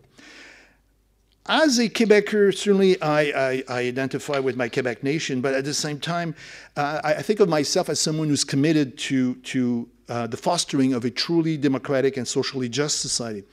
And if I am that, if I want to be that, if I want to be that person, I have to remind myself uh, that Quebec and Canada, for that matter, I think uh, Quebec is part of Canada and we have the same experience, has come to exist, to, to exist largely as uh, a result or thanks to the colonization of indigenous peoples, the plundering of their land, and the subordination of racialized immigrants from the colonized South, and the resulting privilege of white settlers. I have to remind me, my, my, my I have to remind myself of that. Okay, uh, I think that we maybe as Quebecers, yes, we are not standing at the center uh, center of the empire, but certainly we're close, very close to the empire, and and uh, we have benefited from a, a great deal of the. Uh, enjoyment, if you like, that comes with being so close to the empire. Um, and we are partaking of the socioeconomic uh, logic that it has imposed on the world. I, I would I submit to you that if we fail uh, to keep this in mind and act accordingly, uh, we cannot uh, honestly pretend to be committed to a, a true uh, democratic society. And I would say to be committed to a true uh, democratic uh, nation as well. Nationalism, in my view, cannot be fully emancipatory unless it is prepared to acknowledge that the constraints and restrictions it imposes on the non-normative and bearers of otherness are antithetical to a process of genuine democratization. Thank you very much.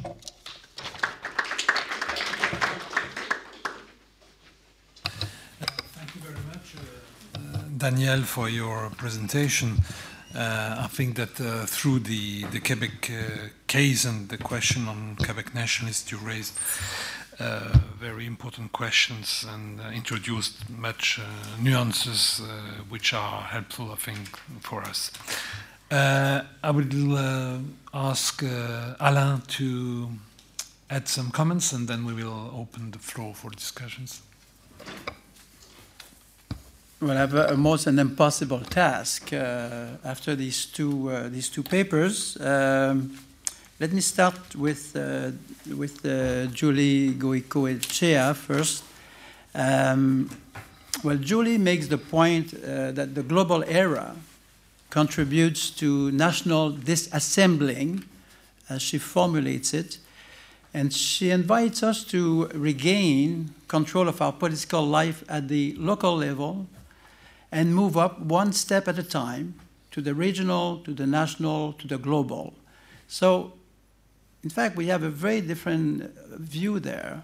Is that we need first level to take over power locally, take power at the national level, I mean within the within the nation state, but or the sub-nation state, and the idea is that uh, by doing that, we will empower the local community, the nations, and so on and so forth. Uh, and that could be done through the self-government. She insists very much on self-government. She insists very much also on doing, using that strategy to force political elites to be accountable. And finally, a desire that by doing that, we will have more social cohesion. I think this is what I saw in, in her presentation as she was uh, presenting it. And then she, um, the construction of a fully accomplished nation is possible in, in, her, in eyes uh, to the extent that democracy is being realized through a set of shared beliefs, practices, and disposition. And that also is shared with Daniel Salée because democracy, in fact, they both about, the papers are less about nationalism than about democratic, uh, democratic practices and democratization as a process to advance the life of uh, individual and communities. The demos uh, is very much uh, central in uh, the work of Julie. The demos is defined here as being the concrete expression of nationalism. Here, Julie rightly stresses again inclusion and equality, but what about, and I think this is partly a question, what about interdependence? What about political loyalty on the part of uh, its individual members and individual member states toward the encompassing state? That question has not been uh, addressed, and I would like to hear her uh, on that. There's another central point raised by Julie's paper. It concerned the exercise of democracy through the local territorial exercises of state sovereignty. What I find particularly rich here is the idea that sovereignty is not a zero-sum game. Most of the people say whatever you give to a different order, level of government, order of government, will be lost by the other in the way that she looks at democratic practices, my, my, my view, my sense is that democracy is more uh, expensive. It could, in fact, uh, bring more to bear on the, on the, uh, on the political elite themselves.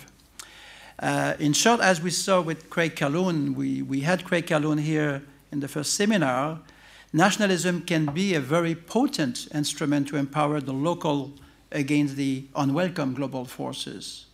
And again, Craig Calhoun takes a very different position than the one that was presented by, by Daniel, but again, I will uh, refer to Daniel in a few minutes. In her concluding remarks, uh, which I find again very interesting and will surely lead to some debate between the two speakers, that is that, and I quote, despite efforts by multiculturalists and global democrats the reality is that a nation cannot, ha cannot have its own democracy without having its own state, a state from which to govern the population according to the population's demand, and of state. So obviously there are two very different visions on how power ought to be exercised, on which basis, what's the meaning of the demos, and how can we exercise it fully. There are two questions that could be addressed to Julie. Uh, how can the objective of providing density to a nation as a political subject be attained in a context of multinational political setting when power dynamic escape minority nations. The second question to her is that although political contestation is to be encouraged to advance democratic practices, how does one determine the level of political strains that can legitimately be tolerated in a given democratic political setting? We could also look at the, how to make the nation more open, how to make the nation more accessible, and how to make the nation more plural. So that is, how do we construct the nation with the, which, which is capable of taking into account different worldview. So Julie, uh, Julie and, and Daniel's contribution contrast in, in some distinct points. Uh, Daniel, for, for instance, is clearly ill at ease uh, with most expression of nationalism, while Julie can live with them to the extent that they advance the democratic project and to the extent that they empower citizens. Daniel, with Daniel, nationalism is generally not being considered as an expression of emancipation and democratization, since it seeks to improve and impose a new domineering order. Emancipatory measures for, for whom, for what purposes, and to achieve which goals. Here we feel, we sense a sense of that nationalism can only be ego, egotistic and has no place, in fact, for the, for the others. Daniel shows his despair when he discusses position taken by the Parti Québécois government in, 19, in 2014 as it tries to obtain, as the government tried to obtain a majority mandate, the Charter of Values, and then by members of the conservative nationalist intelligentsia, Beauchemin, Bock-Côté. Bock-Côté was a French Republican, so to speak, conservative French Republican, and other members of that coterie as well as member of a radical right and the emerging white nationalist cohort. I would, like, I would have liked to hear more about Daniel's reading of the liberal government that uh, preceded the PQ government, who came up with Bill 19, who came up with Bill 94. In fact, I don't see that many differences between the two, but one is a federalist, the other one is a nationalist. So let's be fair. Let's be, if you were, if we were to condemn one group for being too nationalistic or be too to being more centralized, uh, being more central on, on these values. Uh, it, it, it, seems to me that the two of them, I've been critical of the two of them, so I feel at ease by, by stating that. Um, so again, uh, Daniel's vision of the 1960s, 70s, 80s, on, on to the 1990s, mid-1990s, I feel they are much too optimistic or much too positive toward the nationalist movement, whereas the 1995 onward period, the following two decades, are much too gloomy. Um, what I've seen of the nationalist movement in the 1960s, 70s is a, a lot of problem in terms of exclusion. Uh, Le Québec au Québécois was an expression of it. Uh, la, le Front, the, the, the Front Libération du Québec, mean a very aggressive movement uh, using violence to impose the, the presence of Quebecers uh, and to provide them with a state. To me, this was, this has and was, has to be condemned. Uh, and also the two-nation approach to the, to the project in Canada. Now, the, the reason I'm saying that is that um, the two-nation approach is that if one is to follow Daniel's logic, we should have minimally a multinational approach by taking into account the Aboriginal position and by also taking into account the multi, a much more multinational vision of the country so that we find a better equilibrium between the claims being made by the, the groups uh, themselves. Uh, in terms of the current period, the post-1995 period, uh, I would say this is much too gloomy. There was a fair amount of intellectual, in fact, who did mobilize in Quebec to try to imagine and put forward a project of a Quebec nation that was inclusive and that was inviting the participa participation of each and every Quebecer in this, in this project. There was also some commission that traveled the province to try to mobilize groups in making them key, uh, key participants in building that, that nation. Uh, the Larose Commission was one of them, uh, inviting the, for the development of a Quebec citizenship so that could be in fact accommodating toward minority communities and be open to fully recognize them and also give them at one point or fight against uh, expression of discrimination. This I would have liked also to be taken into account in the, in the presentations. Um, interculturalism. Interculturalism is also a word that was evoked once, but not that positively. I think for me, interculturalism in the Quebec context is an invitation for each and every one to participate publicly and engage with the, uh, with the government uh, and try to find a way by which we can go midway in trying to reach out to, to each other.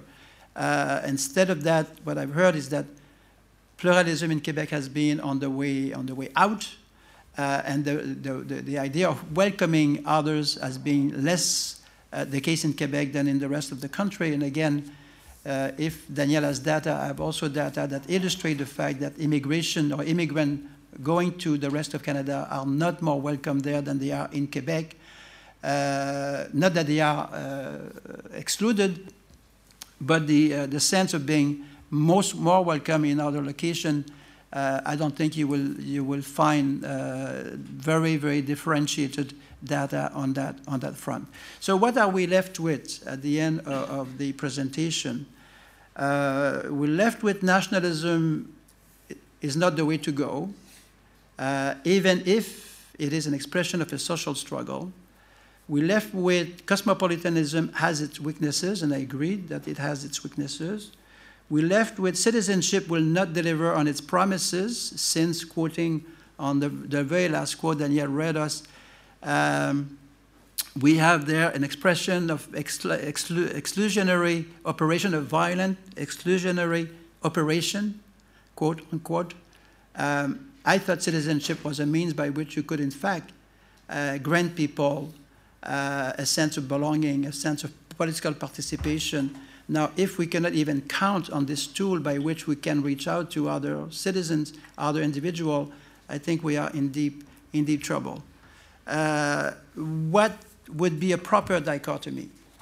Emancipatory, reactionary, obviously, we challenged the two writers to try to come up with something.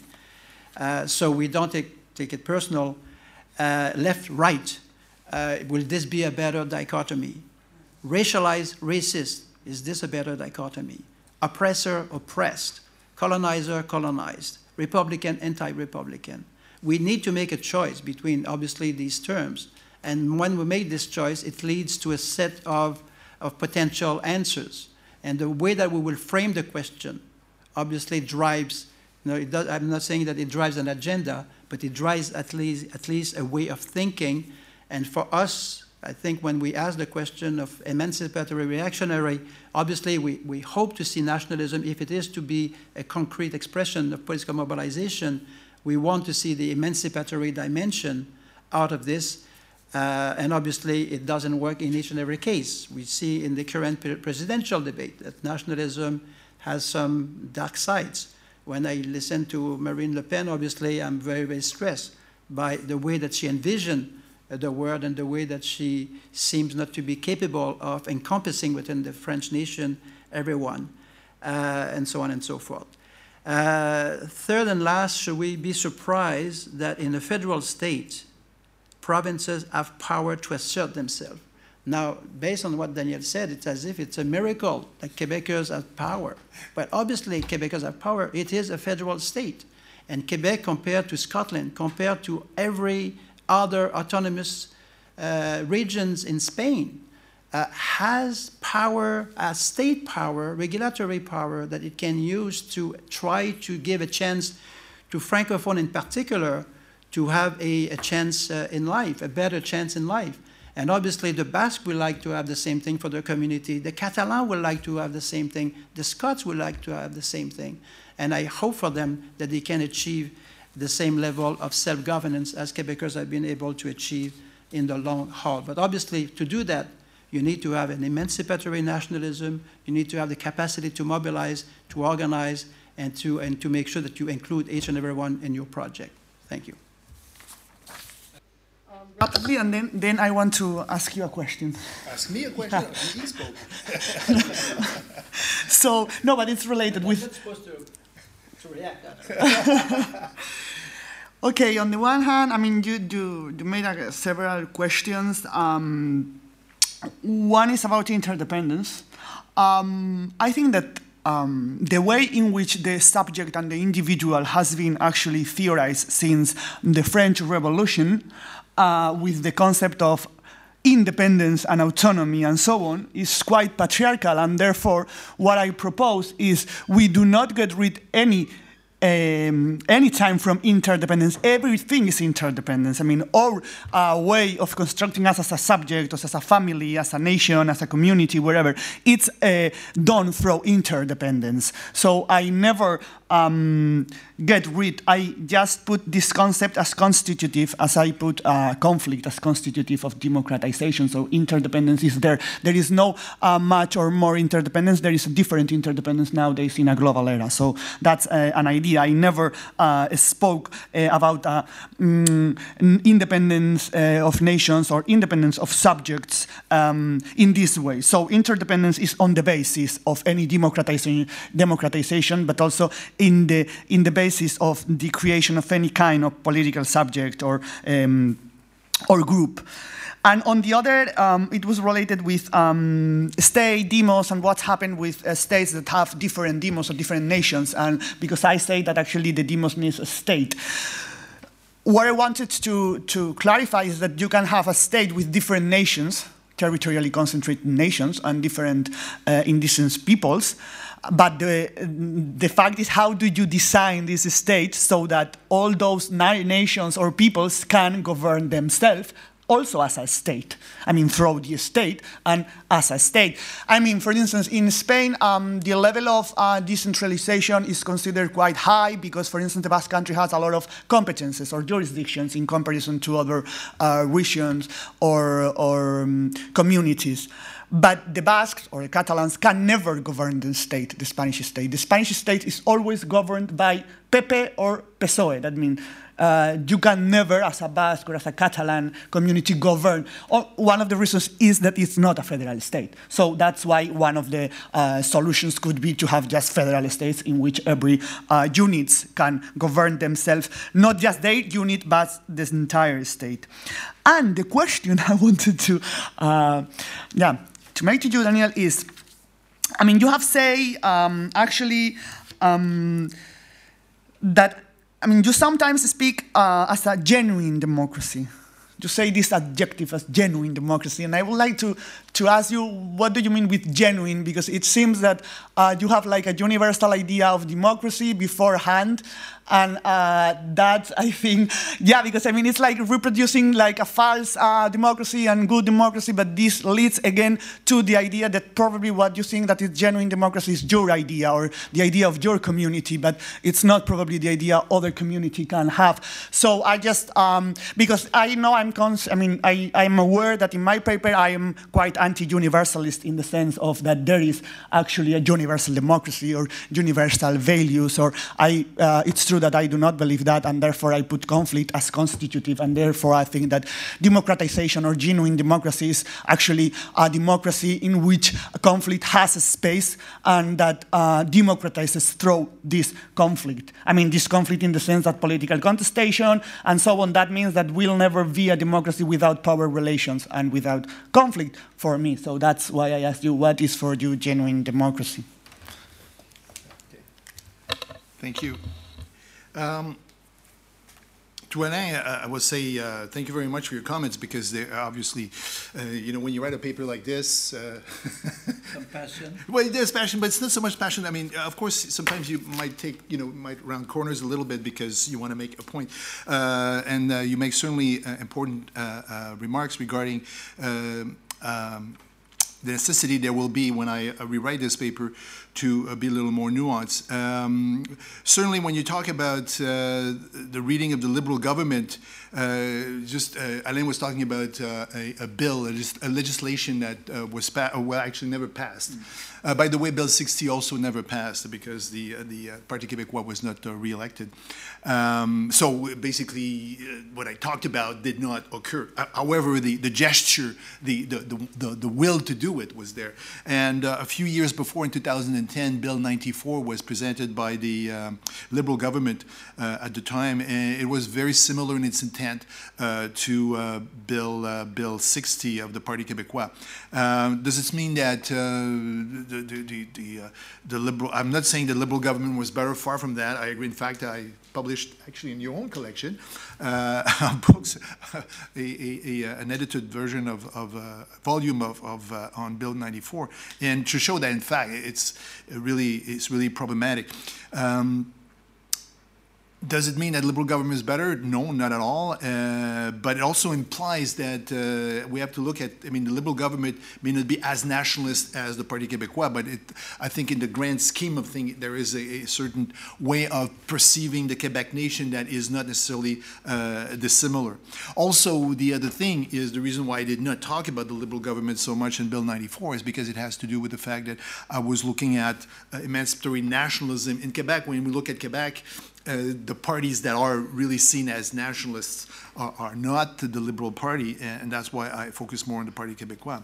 Um, also, the other thing that I wanted to, to mention to you is uh, I agree that I didn't mention much about interculturalism, and in fact, there was a, a, a, I agree that there was a tendency, or at least a will, to participate and engage uh, with the government on that. Uh, when I say pluralism is on the way out, the retreat, if you recall, I also said it's very similar to what happened in most liberal democracies. I included uh, certainly the rest of Canada. The thing is, though, I insist uh, uh, on Quebec because I was talking about Quebec. I live in Quebec. I don't live in the rest of Canada. Uh, I, am interested in what goes on in my society. To me, Quebec, Canada is not necessarily my society. I live in a larger uh, state that's called Canada, but that's not. Uh, it's not my it's not my uh, my place of that's not where I live. This is not what I associate with. I associate with Quebec. This is where I live. So obviously, to me, it's problematic if I have a commitment to uh, you know a, a, a, more pluralist society if my society is not uh, seeing it the same way. So it's it's problematic in that sense. But I certainly not intend to imply that uh, Canada was better. Far from that. In fact, uh, on many uh, uh, indicators, it's very similar to the rest of Quebec. In fact, on some it's even worse than the rest of Quebec. You find the same kind of of in fact retreat from pluralism, but in fact the same kind of um, of fear, really, of, of the other. Uh, in fact, even worse in some respect, because there's a sense that we are Canadians and, you know, we know better, we're a good country, and everybody knows that. And uh, we have a sense of the nation that is, in fact, much better than anyone else's. Um, what I was trying to say, uh, essentially, I mean, uh, when you say, okay, what should we talk about? Okay, uh, racism. Uh, you said you gave us a, a number of, of, uh, of uh, choices.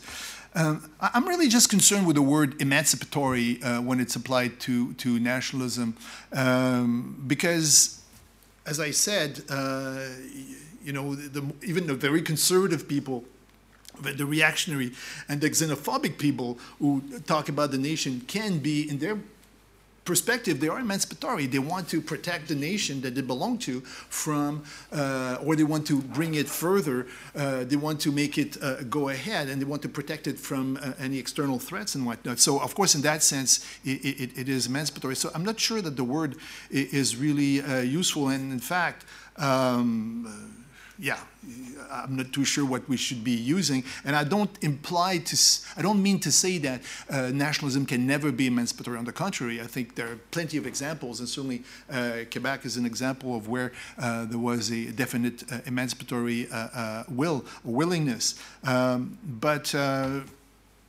what happens when you know you're not? What happens when you retreat from a, uh, originally emancipatory stance? What happens when uh, you go in a different direction?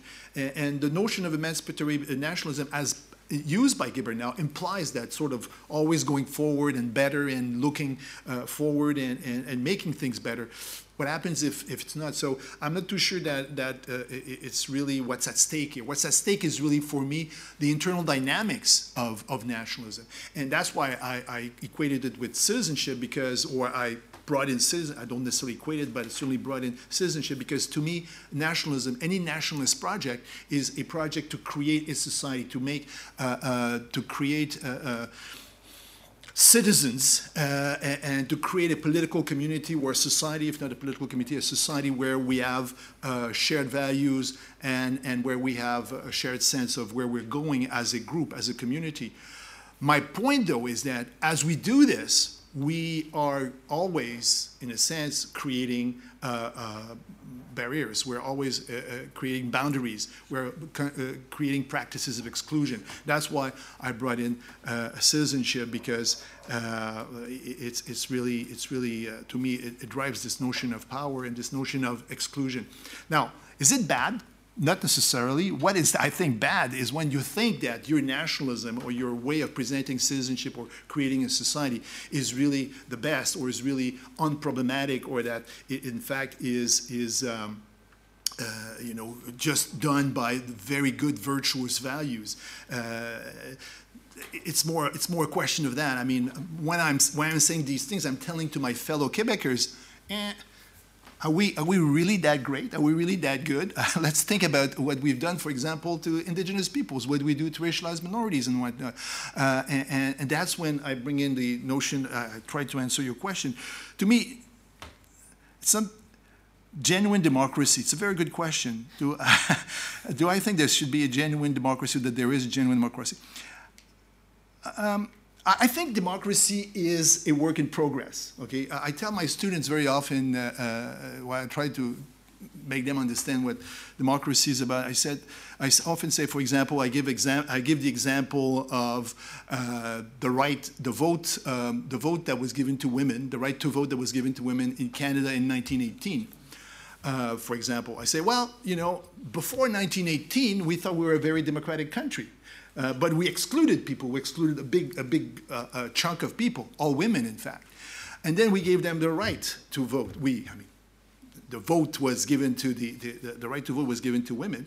Uh, that expanded the sphere of democracy. My sense is that the sphere of democracy has to be expanded constantly and needs to be expanded and, and can develop. So that's why, by the way, my, my, my you know, the, the, uh, the, the, um, criteria for what I thought was should imply, be implied in democracy actually is driven mostly from, uh, is drawn from Chantal Mouffe and William Connolly, for example. I mean, that's, that's how they think democracy, a kind of radical pluralism. To me, gen, I don't know if I can use the word genuine, but certainly a kind of radical pluralism. Why not? A radical democracy?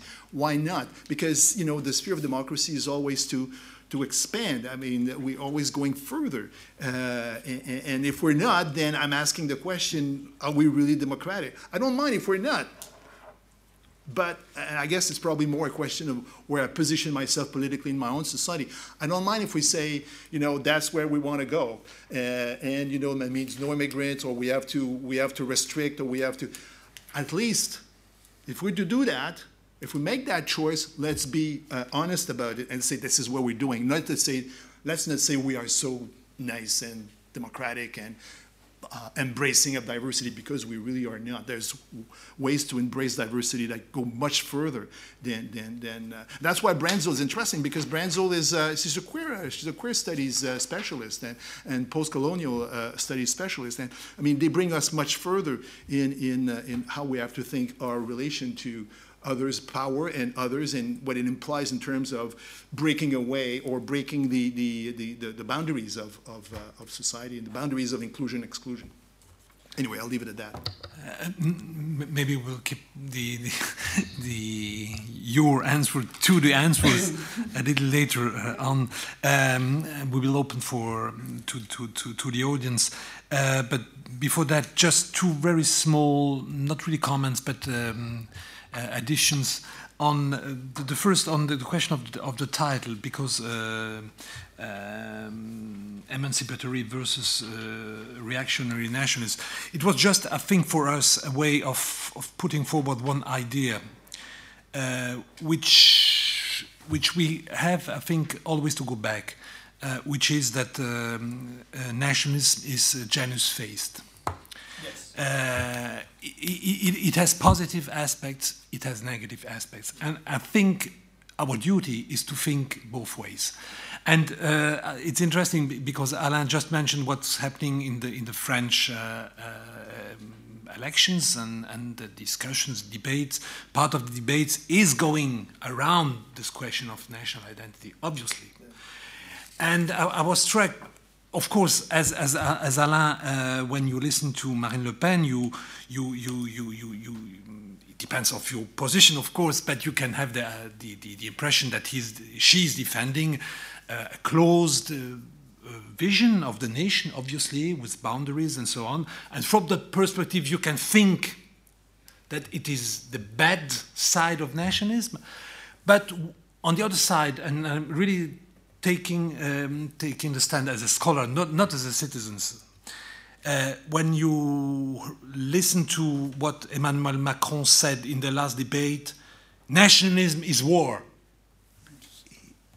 It's not completely untrue but is it completely true? Obviously not. Because nationalism is not only war.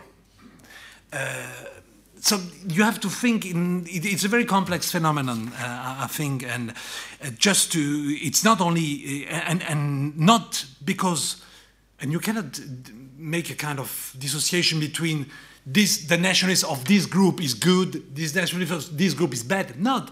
In the same group can have both sides. Just think about the Algerian nationalism. It's difficult not to say that it was emancipatory. But was it emancipatory for all people? Obviously not. Because the Noirs, you will not, never convince them that it was good.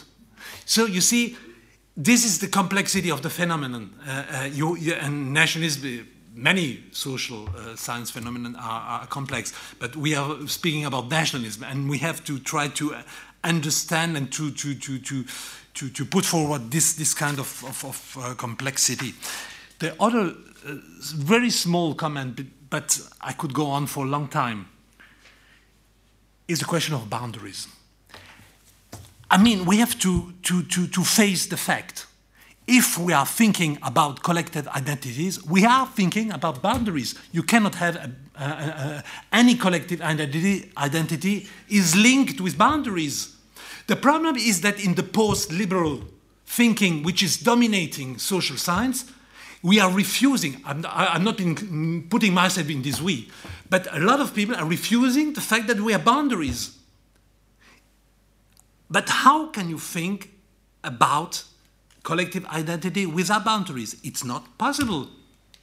It's not possible. You have, at one time, you can, you can, you can argue about where you put the boundary.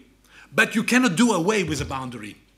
Otherwise, you have no more identities at all. Some maybe are thinking about kind of global, I don't know, identity, uh, everybody sharing a kind of global.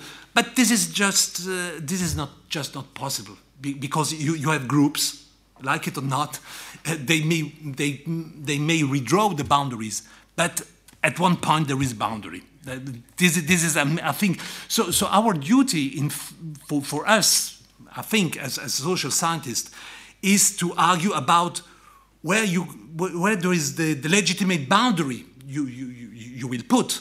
But just thinking, as some cosmopolitan uh, thinkers are, are trying to, to, to fool us, I think, uh, that you can just do away with any boundaries no, it's not serious. At the end, it's not serious. And if you go on, and, and, and I think there is also a, a, a, duty for us as citizens, if you think it's possible to do away with, with, with boundaries, it is precisely at the time that you have, really have people bringing away reactionary nationalists because they would just say, no, you, you have to think about boundaries. And, and, and if you just, the, the, so your, our duty is, is to, to think collective identities by maintaining boundaries which are, I would, I would say, soft boundaries, but which nevertheless are boundaries, obviously. I leave it here. okay. Who wants to question or comments? David? Just a, a, a comment, because you, you actually spoken about two levels, the, the, the nation state and the, the nation within the nation state.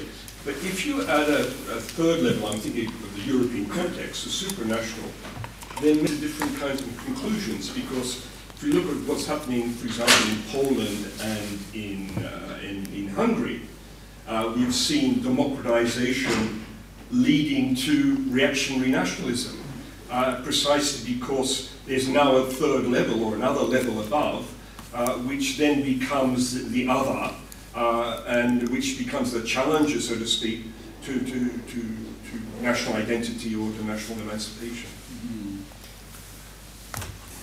Yes, go ahead. Yes, so I listened to all three, so I'm less sure about what is democracy now.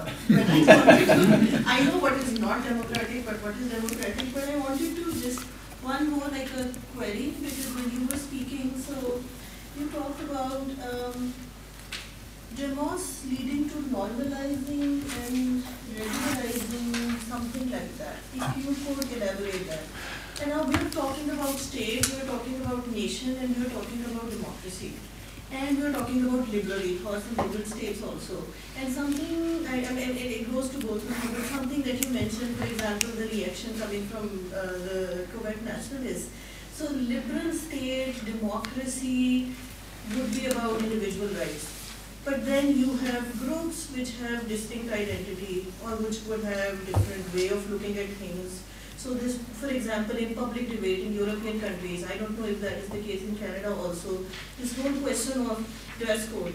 How much should I cover? How little should I cover? But then, as a from a liberal point of view, it is my right to decide, you know, whether I want to, what kind of dress do I want to wear? How much should it be covered?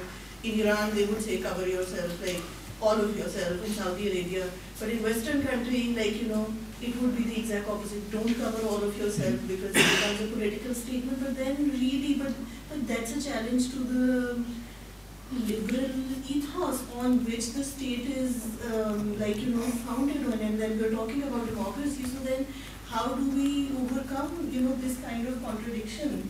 And what um, this was to both of you, maybe you can talk about it with reference to Canada.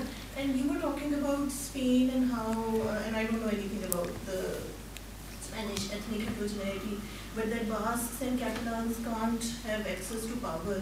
And in ethnic conflict literature, for example, there is this word given, there is this terminology given ethnocracies.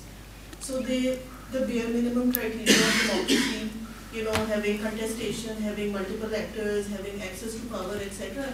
And then you have systems, systems like Lebanon, which at one point had all the elections, Sri Lanka, for example, where you do have democracy, the ritual or at least some substance of it, but it leads to complete marginalization.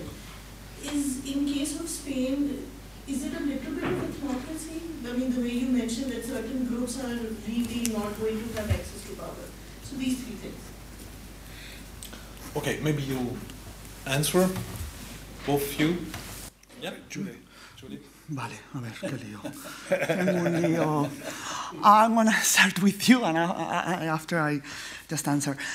Okay, yes and no. I mean, it's a very different um, um, position. Spain, we are within the European Union, so in this sense, it's very uh, different. But what happens in Spain that actually only governs Spain the one who is nationally or ethnically, as you want, Spanish that's, that's actually the main problem. Because I think that if they had actually designed 30 years ago uh, we don't know, but a more federal state, probably in which Andalusian, Galicians, um, Basques, Catalans could govern in the state along with the Spanish ethnically. I mean, those who feel Spanish, uh, that's what I mean with ethnic, because nowadays, I mean, that ethnic, mm, it's like those who feel Spanish. I think that today we wouldn't be where we are in Spain. So um, that's why I'm saying uh, that uh, we have to rethought the state and we have to rethought the nation uh, so that we can have a lot of nations within the same public structure, either the state, either the European Union, wherever.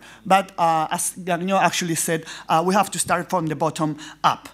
Um, so related to a disciplinary uh, and the demos normalizing societies, this is an idea from Foucault uh, that what I uh, did was to take and introduce in democratic theory or democratic studies, which is that actually democratization has been achieved, the one we call now democratization, through disciplinary and biopolitical mechanisms, that is, disciplining bodies, That's why uh, when I speak about democracy, I don't only speak about institutional uh, or right theory. I speak about body, the body, how the body is disciplined and how you uh, get, in this sense, for instance, a classroom entirely full of bodies who are disciplined and are normalized, and from them, these bodies uh, can after be productive or be empowered or go against uh, what they have been receiving. So uh, the idea would be that actually what empower us do also subjugate us and the other way around. As we said with education, education is true that uh, when it's universal and public and so on,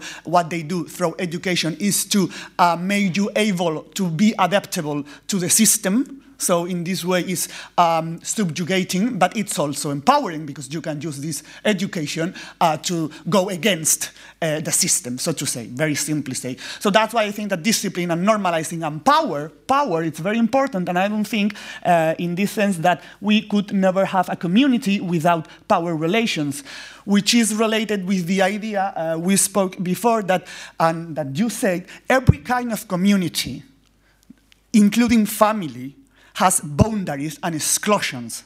So why are we all the time speaking about the nation and its exclusion, not here, that is on nationalism, but uh, about uh, how it excludes and so on, when every, every family, every community, everything, I mean, works through exclusion. So that's what means to insert the concept of conflict as constitutive. And that's why it's related. Every step you make towards democratization will create a new order and will create a new exclusion. So that's why uh, you can say uh, beforehand what's going to happen because you just in the first day put some measures in order to democratize something, and from this from these measures, you will create new differences and new conflicts and new others that you will have to handle again. That's why I don't think that it's, in this sense, a genuine democracy because uh, it will all the time be conflict.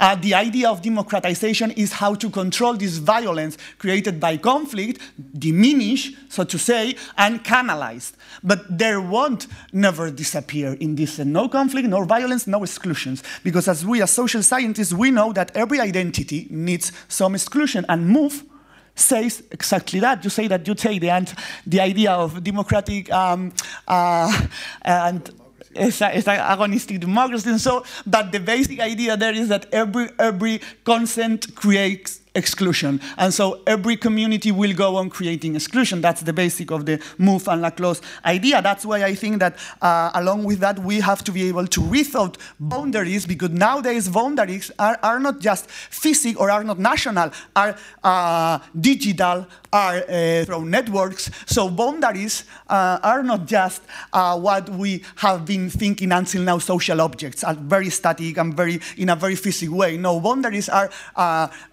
um, a lot. And for instance, boundaries across, I mean, they are inserted or so to say embodied in our uh, bodies. So the boundaries, I mean, for instance, when you don't have access to a certain kind of education, this is a boundary. So uh, we have to start thinking boundaries um, beyond national boundaries and physical boundaries because boundaries are everywhere. And uh, because discrimination within a society means that you are putting boundaries to many people not to access uh, certain resources and certain opportunities. So I think that we have to rethought a lot of things. It's a good moment because we are in crisis, in a total crisis, so it's the moment to uh, rethought and rethink all the things. But the real challenge is, okay, I totally agree with you. I'm not a cosmopolitanist, okay? No. You know, I mean, if we, if that's such a word, if that's a word, I don't think it is. But anyway, you, you know what I mean. The thing is, what do you do within the boundaries? How do you? Uh, because you know, if you take, if I take uh, uh, my society uh, where I come from, Quebec, yeah, uh, uh, yes, boundaries. Let's accept those boundaries. Let's say that we are. I'm always concerned as to what will we do once we get sovereign because, I mean, to me and to many Quebecers, the idea will be that one day, I mean, we'll probably be sovereign. But when we are sovereign, what do we do? How do we uh, uh, deal with otherness? How do we deal with, uh, you know, exclusionary processes that may that may uh, that may exist. And to me, that's what we have to, to deal with, and that we have to, in fact, like get rid of those exclusionary uh, processes. So yes, boundaries exist, but uh, and there's nothing necessarily wrong with that, but what do we do within the boundaries? How do we make sure that those will who live within the, those boundaries are going to live by um, uh, uh, uh standards that are not uh, subjugating, or that are not uh, standards of domination, or that are not standards that, in fact, in a sense, excludes them from particip participating fully within, within the society. And, and that brings me to uh, what Julie uh, said. Um, how can we, uh, you, you, you, the problem that I have with, I mean, I agree entirely with you with the normalizing, and we actually, we have the same kinds of references.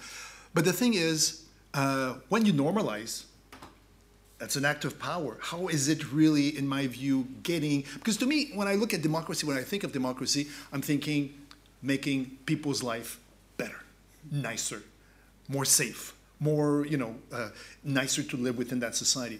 But if you are, uh, uh, uh, you, you, don't seem to have a problem with that normalizing process because you say you accept power and you accept conflict, fine. But if it leads to subjugation, if it leads to uh, domination of some groups within society, how is that making the society better? How is that making, you know, within the boundaries, the living within the boundaries better than before? And that's what I'm not too sure, because I agree, but to me, I, I come with different, uh, different conclusion. The normalizing is problematic. Maybe it's part of the game, but it's problematic because in the end, I mean, it, it's, you know, Foucault said uh, to a certain extent that there's a cost to inclusion, there's a cost to recognition, and very often that cost is subjugation.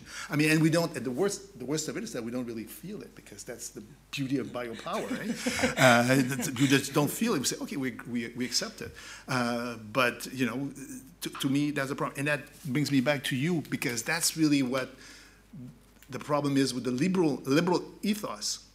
Liberalism, uh, makes a lot of promises, and certainly in the society where I come from, liberal uh, governments and liberal, the general liberal democratic uh, environment in which we live makes a lot of promises to the other, to uh, those who are bearers of otherness and alterity, but uh, those promises are never really uh, fully uh, met, I would say examples abound. I mean, I, I just for example, with indigenous people, oh sure, you're Canadian, we are, it's terrible what we did to you. Uh, okay, fine. In Quebec, we have, since 1983, 1985, we recognize that there are 10, 11 actually, indigenous nations with the right to have their own language, their own land, their own territory, their own tra tradition, things like that. So they say, okay, sure, you recognize me as a nation. Fine. Give me my land, give me self-government, give me everything that I need to be really a full nation. Oh, no, you can't have that. That's no, no. I mean, because then what you would do is you would divide the territorial mapping of Quebec, you know, or Canada, and you can't have that. No, so and that is the problem. I mean, uh, liberal, the liberal ethos. I, I, don't know. I've been wrestling with this for many years. I like to think that liberalism is a good thing in many ways, but at the same time, it doesn't really fulfill the promises that it makes, uh, and it seems to be incapable of, in fact, going to the full extent of uh, what it promises. Uh, at least to, to, to particularly to to uh, to. Um, uh, minorities, to minority groups, and, and, racialized minorities, and certainly in, my, in the case of Canada, Indigenous people. This, but Canada isn't alone. I mean, you have the same thing in Australia, New Zealand, the United States. You have these, these, these constant problems. To me, it's, I don't know, I don't want to say liberalism is bad, but at the same time, you know, if you're going to promise something which is essentially the promise of a life better, then do it. Give it to the people who ask. Mostly if you say, we're going to give it to you. And that's, I mean, it's just a fundamental political uh, issue in the end. Okay, you cannot just string people along. Indigenous peoples in Canada have been strung along for hundreds of years. Okay, uh, and they're quite patient, but I don't know to what extent that will that will that will do. I'm sorry, I'm not too sure to answer your question about. I don't know enough about the European the third level of. Um, you were talking about a third level of uh, of government.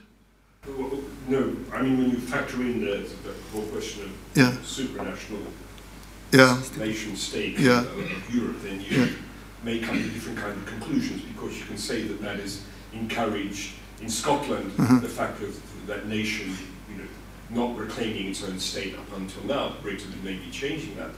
Whereas um, in the case of Poland and, and, uh, and, and Hungary, then that becomes a kind of an adversary in which we have more reactionary nationalism emerging mm-hmm. after democratization in this I guess we'll have to see what, what happens with uh, in the UK if uh, the British government is uh, good enough to let the uh, Scottish uh, people uh, get out without any problem because they want to stay within the, the European Union and, and, and England doesn't. So One thing, usually anyway, when state nationalism is usually more reactionary than non-state nationalism in this context. That's why, um, uh, for instance, in Scotland, mm, from now, I mean, we can say it's emancipatory nationalism, uh, and in Poland, in Hungary, it's another kind of nationalism, among other things, because they have they have a state, among other things. I mean. Okay, somebody else? No? So we'll, we'll stop here. Thank you to the speaker. Thanks to Alain for his comments. And uh, thank you also for um, coming. And so we will meet again uh, on uh, Monday, uh, May 15. Uh, with an, the title is Nationalism as a Liberal Project, Constructed Myth, Contested Narratives and Systems of Meaning. And we will have, uh, as we had two, two, two speakers, uh, Uriel Abulof from Tel Aviv University and Princeton, and Alain G, who will be the speaker at the time, and I will comment. So, see you.